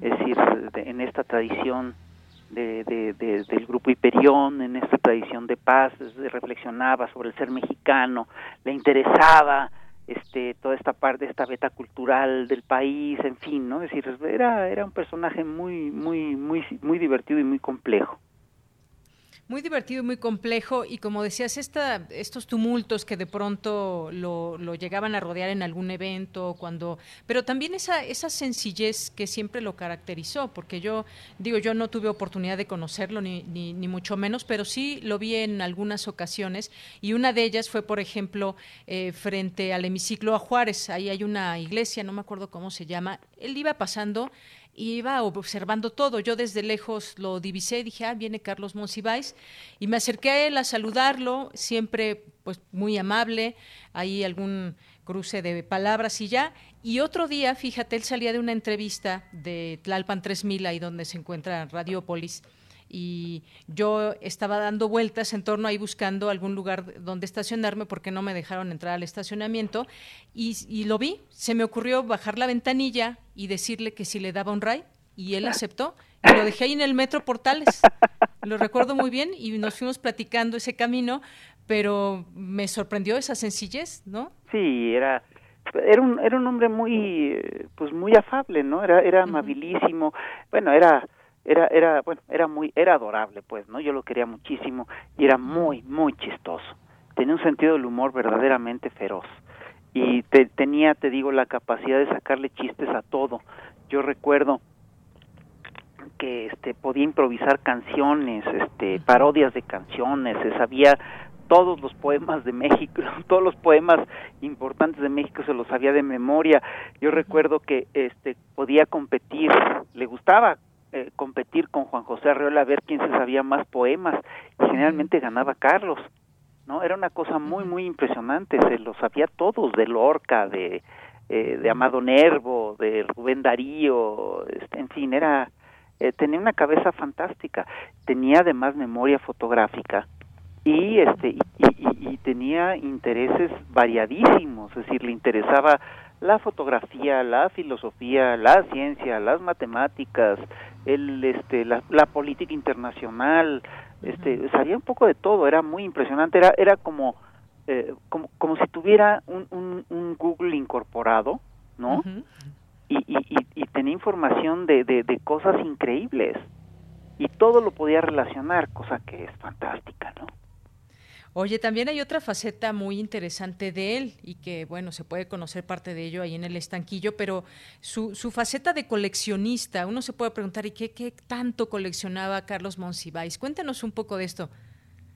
Pues mira, este, era muy chistoso porque eh, eh, íbamos todos los, eh, prácticamente todos los sábados a Plaza del Ángel y luego durante, primero fuimos durante un tiempo a la Lagunilla los domingos, luego íbamos a Plaza del ángel y este y era muy chistoso porque eh, tenía como, como tenía una visión muy amplia de la cultura le encontraba el sentido cultural a objetos muy diversos y empezó a coleccionar materiales, algún tipo, cierto tipo de materiales cuando estos no eran valorados.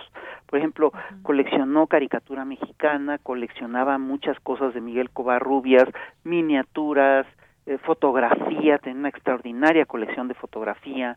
Este, de hecho, este, en el estanquillo hace hace unos años Alfonso Morales hizo una curaduría espléndida con la con la colección de Carlos Y este y, y, yo un día le pregunté, bueno, coleccionaba juguetes eh, y por supuesto libros y obra gráfica, ¿no? Lo que lo que le muchas le gustaban muchas cosas.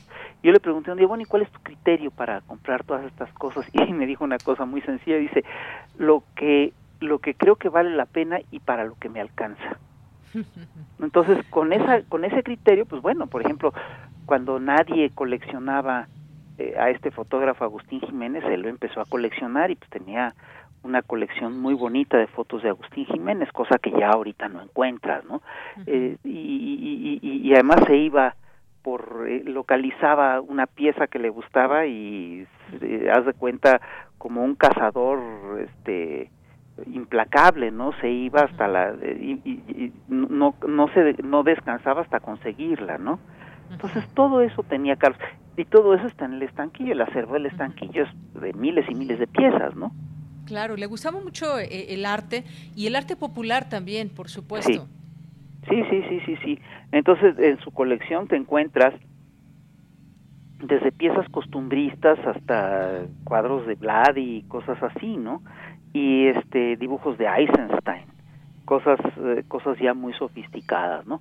Y este y, la verdad que es si tú te fijas, esa esa colección es en realidad la colección de un cronista eh, que, que puede viajar en la historia, de un cronista de la ciudad que viaja en la historia. Entonces es una exposición muy centrada en la Ciudad de México y muy centrada también en gustos, este, en, un gusto popular, pero un gusto popular, pero al mismo tiempo muy refinado, ¿no? Y muy culto.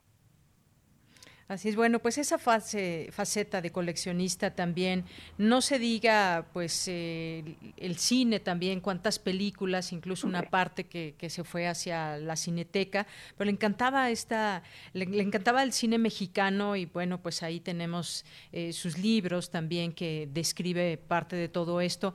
Para los que, digamos, se van a iniciar en esta obra, mira, aquí nosotros preguntábamos eh, qué, qué, libros les gustan más de Carlos Monsiváis, por aquí, compa Jorge nos puso El Estado laico y sus malquerientes, sin duda, pero hay muchos otros, un librazo. Eh, pero hay otros, no sé si nos quieras dejar algunos títulos quizás para quienes nos estén escuchando. Yo creo que, pues bueno, no vamos a acabar en tan poco tiempo, pero quizás algunos eh, en particular. Yo recomendaría el de Apocaliptic, por ejemplo.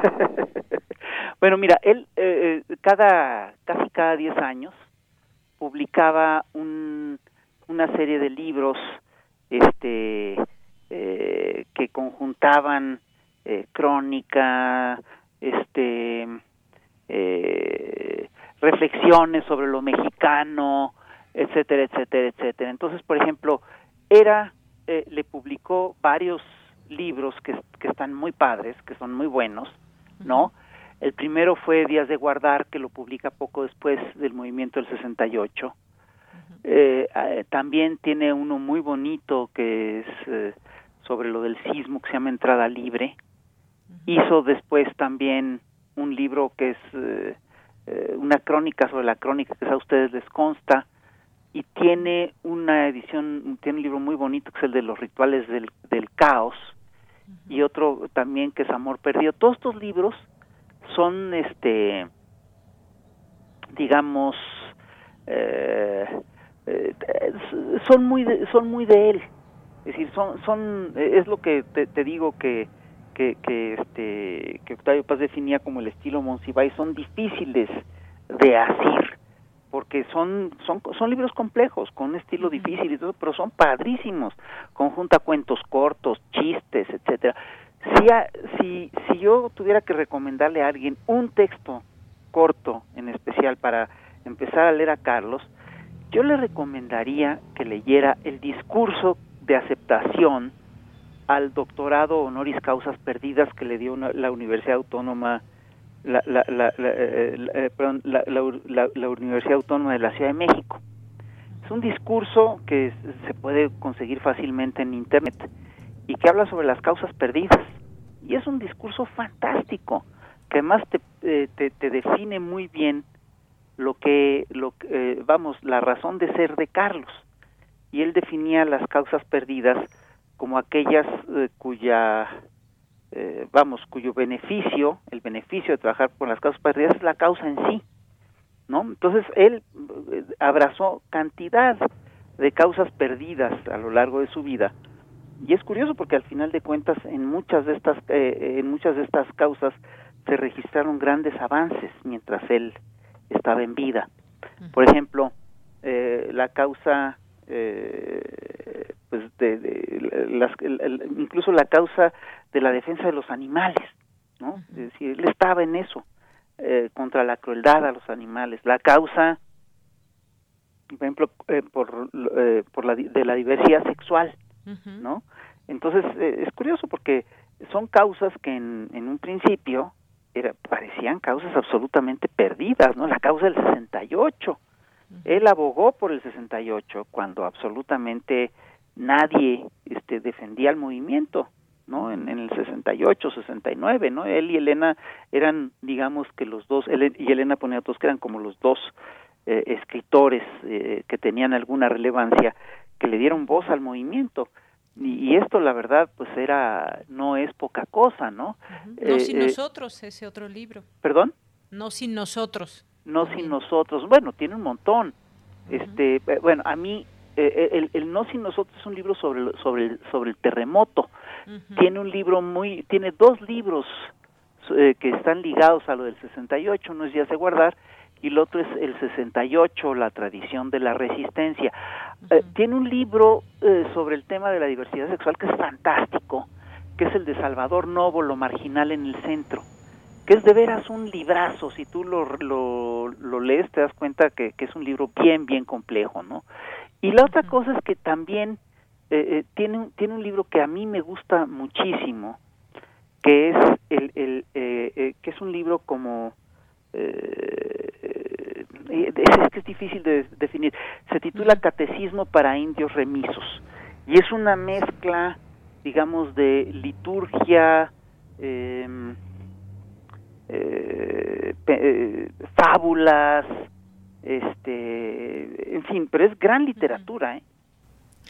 Bien, Rafael Barajas, el Fisgón, se nos acaba el tiempo, la verdad es que creo que nos podríamos platicar, eh, pasar platicando ahora mucho tiempo más, pero bueno, también como olvidar eh, por mi madre Bohemios Hombre. y creo que nadie ha sustituido a Monsiváis en, en, la cultura y el debate hasta este momento. Claro que pues tenemos también una gran riqueza de opiniones aquí, pero por supuesto que se le extraña. Fisgón, muchísimas gracias por estar aquí en Prisma RU de Radio UNAM. Al contrario, muchas gracias por invitarme. Un abrazo, hasta luego. Más para allá, ¿eh? Bueno, pues fue Rafael Barajas el Fisgón hablando, recordando a Carlos Monsiváis a 10 años de su muerte. Continuamos y nos vamos a ir con Melomanía RU con Dulce Wet. Melomanía RU.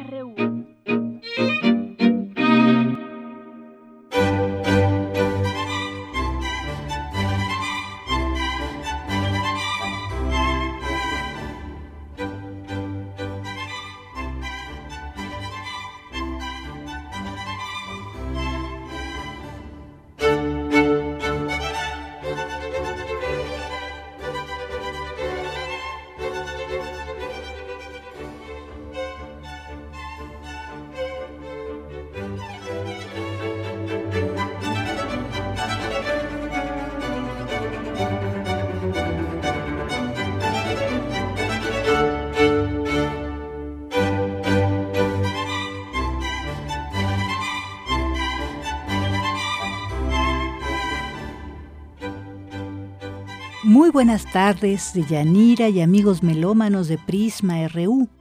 Hoy celebramos el nacimiento de Jan Vaclav Stamitz, o como se le conoce más, Johann Stamitz, compositor, violinista y director de orquesta checo de la región de Bohemia, quien nació el 19 de junio de 1717. Su familia ejerció gran influencia en la evolución del género sinfonía. Él es padre de Carl Stamitz y Anton Stamitz, también compositores y músicos. Destacó desde muy joven como excelente violinista y fue músico de cámara del príncipe del elector del patinado. Fue fundador de lo que se llama la Escuela de Mannheim. Es considerado como uno de los más destacados creadores del estilo instrumental moderno a quien se debió el desarrollo y rápido florecimiento de la orquesta del Palacio de Mannheim. Él dirigía como concertino desde el lugar del violín e hizo muchas innovaciones, entre otras, introdujo los clarinetes, por ejemplo, para la orquesta, además de cuerdas, en lugar de nada más oboes y flautas, y también añadió el cuarto movimiento, que es entre el segundo y el cuarto, el minueto y trío. Lo que estamos escuchando es el alegro de su sinfonía en sol mayor, una de las tres sinfonías de Mannheim. Él tiene una característica de darle un fuerte sentido de unidad rítmica y temática desde la exposición a todas sus obras.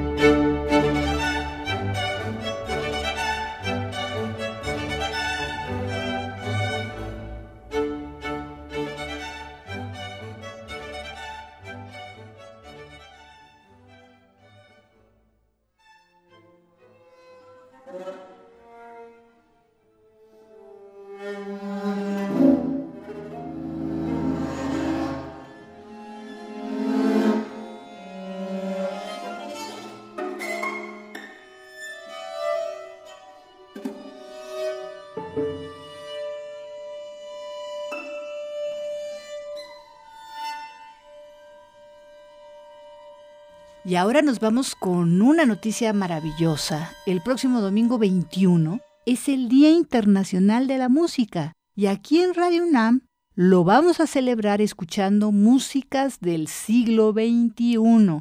Son las 24 horas, desde las 0 horas hasta las 24.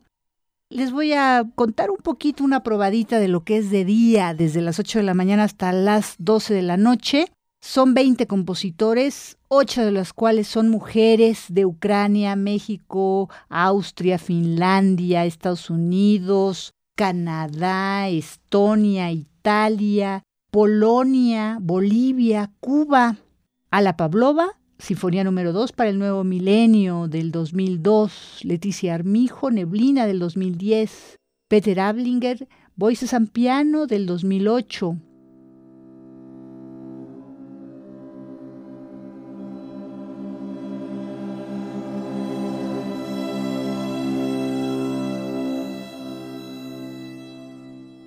Caleb Ajo, Quinteto para oboe, clarinete, fagot, corno y piano del 2013.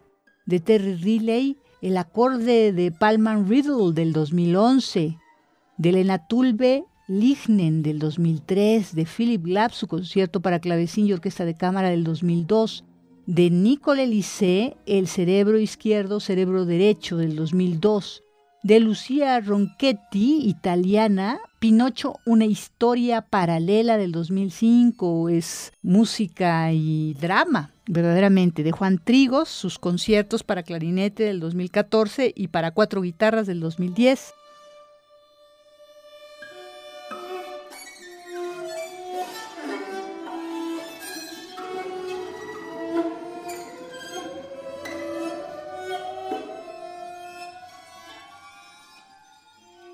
De Helmut Lachenmann su cuarteto de cuerdas 3 Grido del 2001, de Nimrod Borenstein su concierto para violín y orquesta opus 60 del 2013, de Peteris Bask su misa del 2005, de Elliot Carter, el único compositor que ya falleció en el 2012 y vivió casi 104 años, Mosaico del 2004, de Johanna Brusdovics, en un mundo hirviendo del 2013, de Ana Lara y Los Oros La Luz del 2008, de Marcos Miranda, Eufemismo, ya estamos en el jazz del 2005, con el trío de Aruán Ortiz, el cubano, música en vivo de Zurich del 2018, de Mary Oliver y Johanna Warner, Homo del 2008, y de Scott Fields, What We Talk del 2010.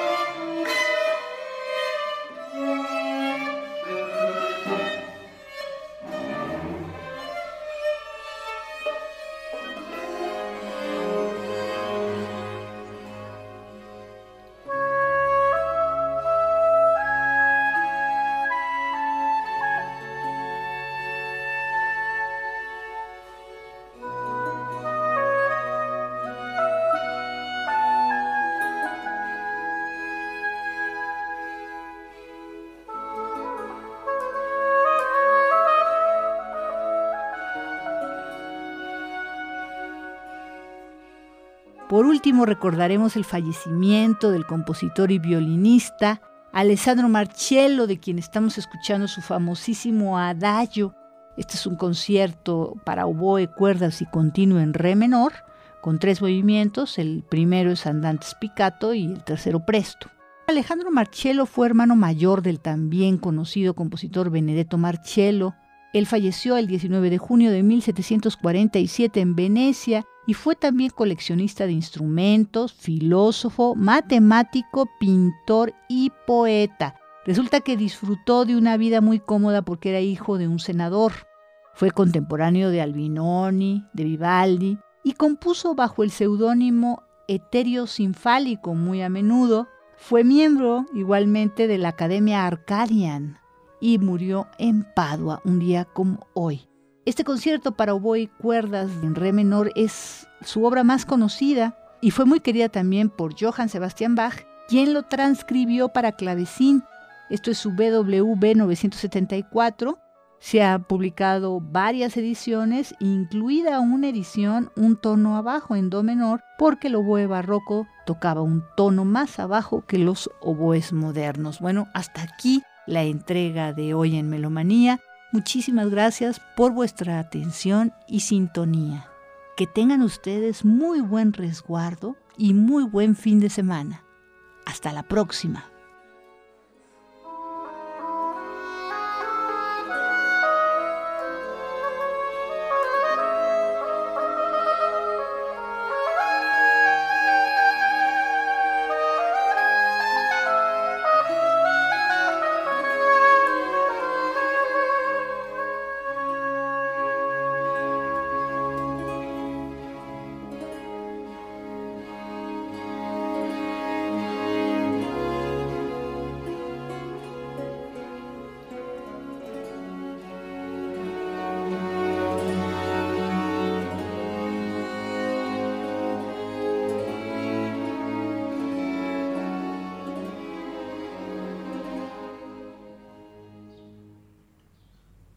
Con esto llegamos al final de esta emisión. Gracias, Dulce Wet, por esta esta sección. Gracias a todos allá en cabina, a Daniel, a Andrés, a Denis, a todos los que están desde casa. Yo soy de Yanira Morán. A nombre de todos, muy buenas tardes, buen provecho. Lo esperamos en el próximo lunes y como nos decía Dulce Wet, sigamos en este resguardo. Eh, bueno, pues me despido. Que tengan un gran fin de semana.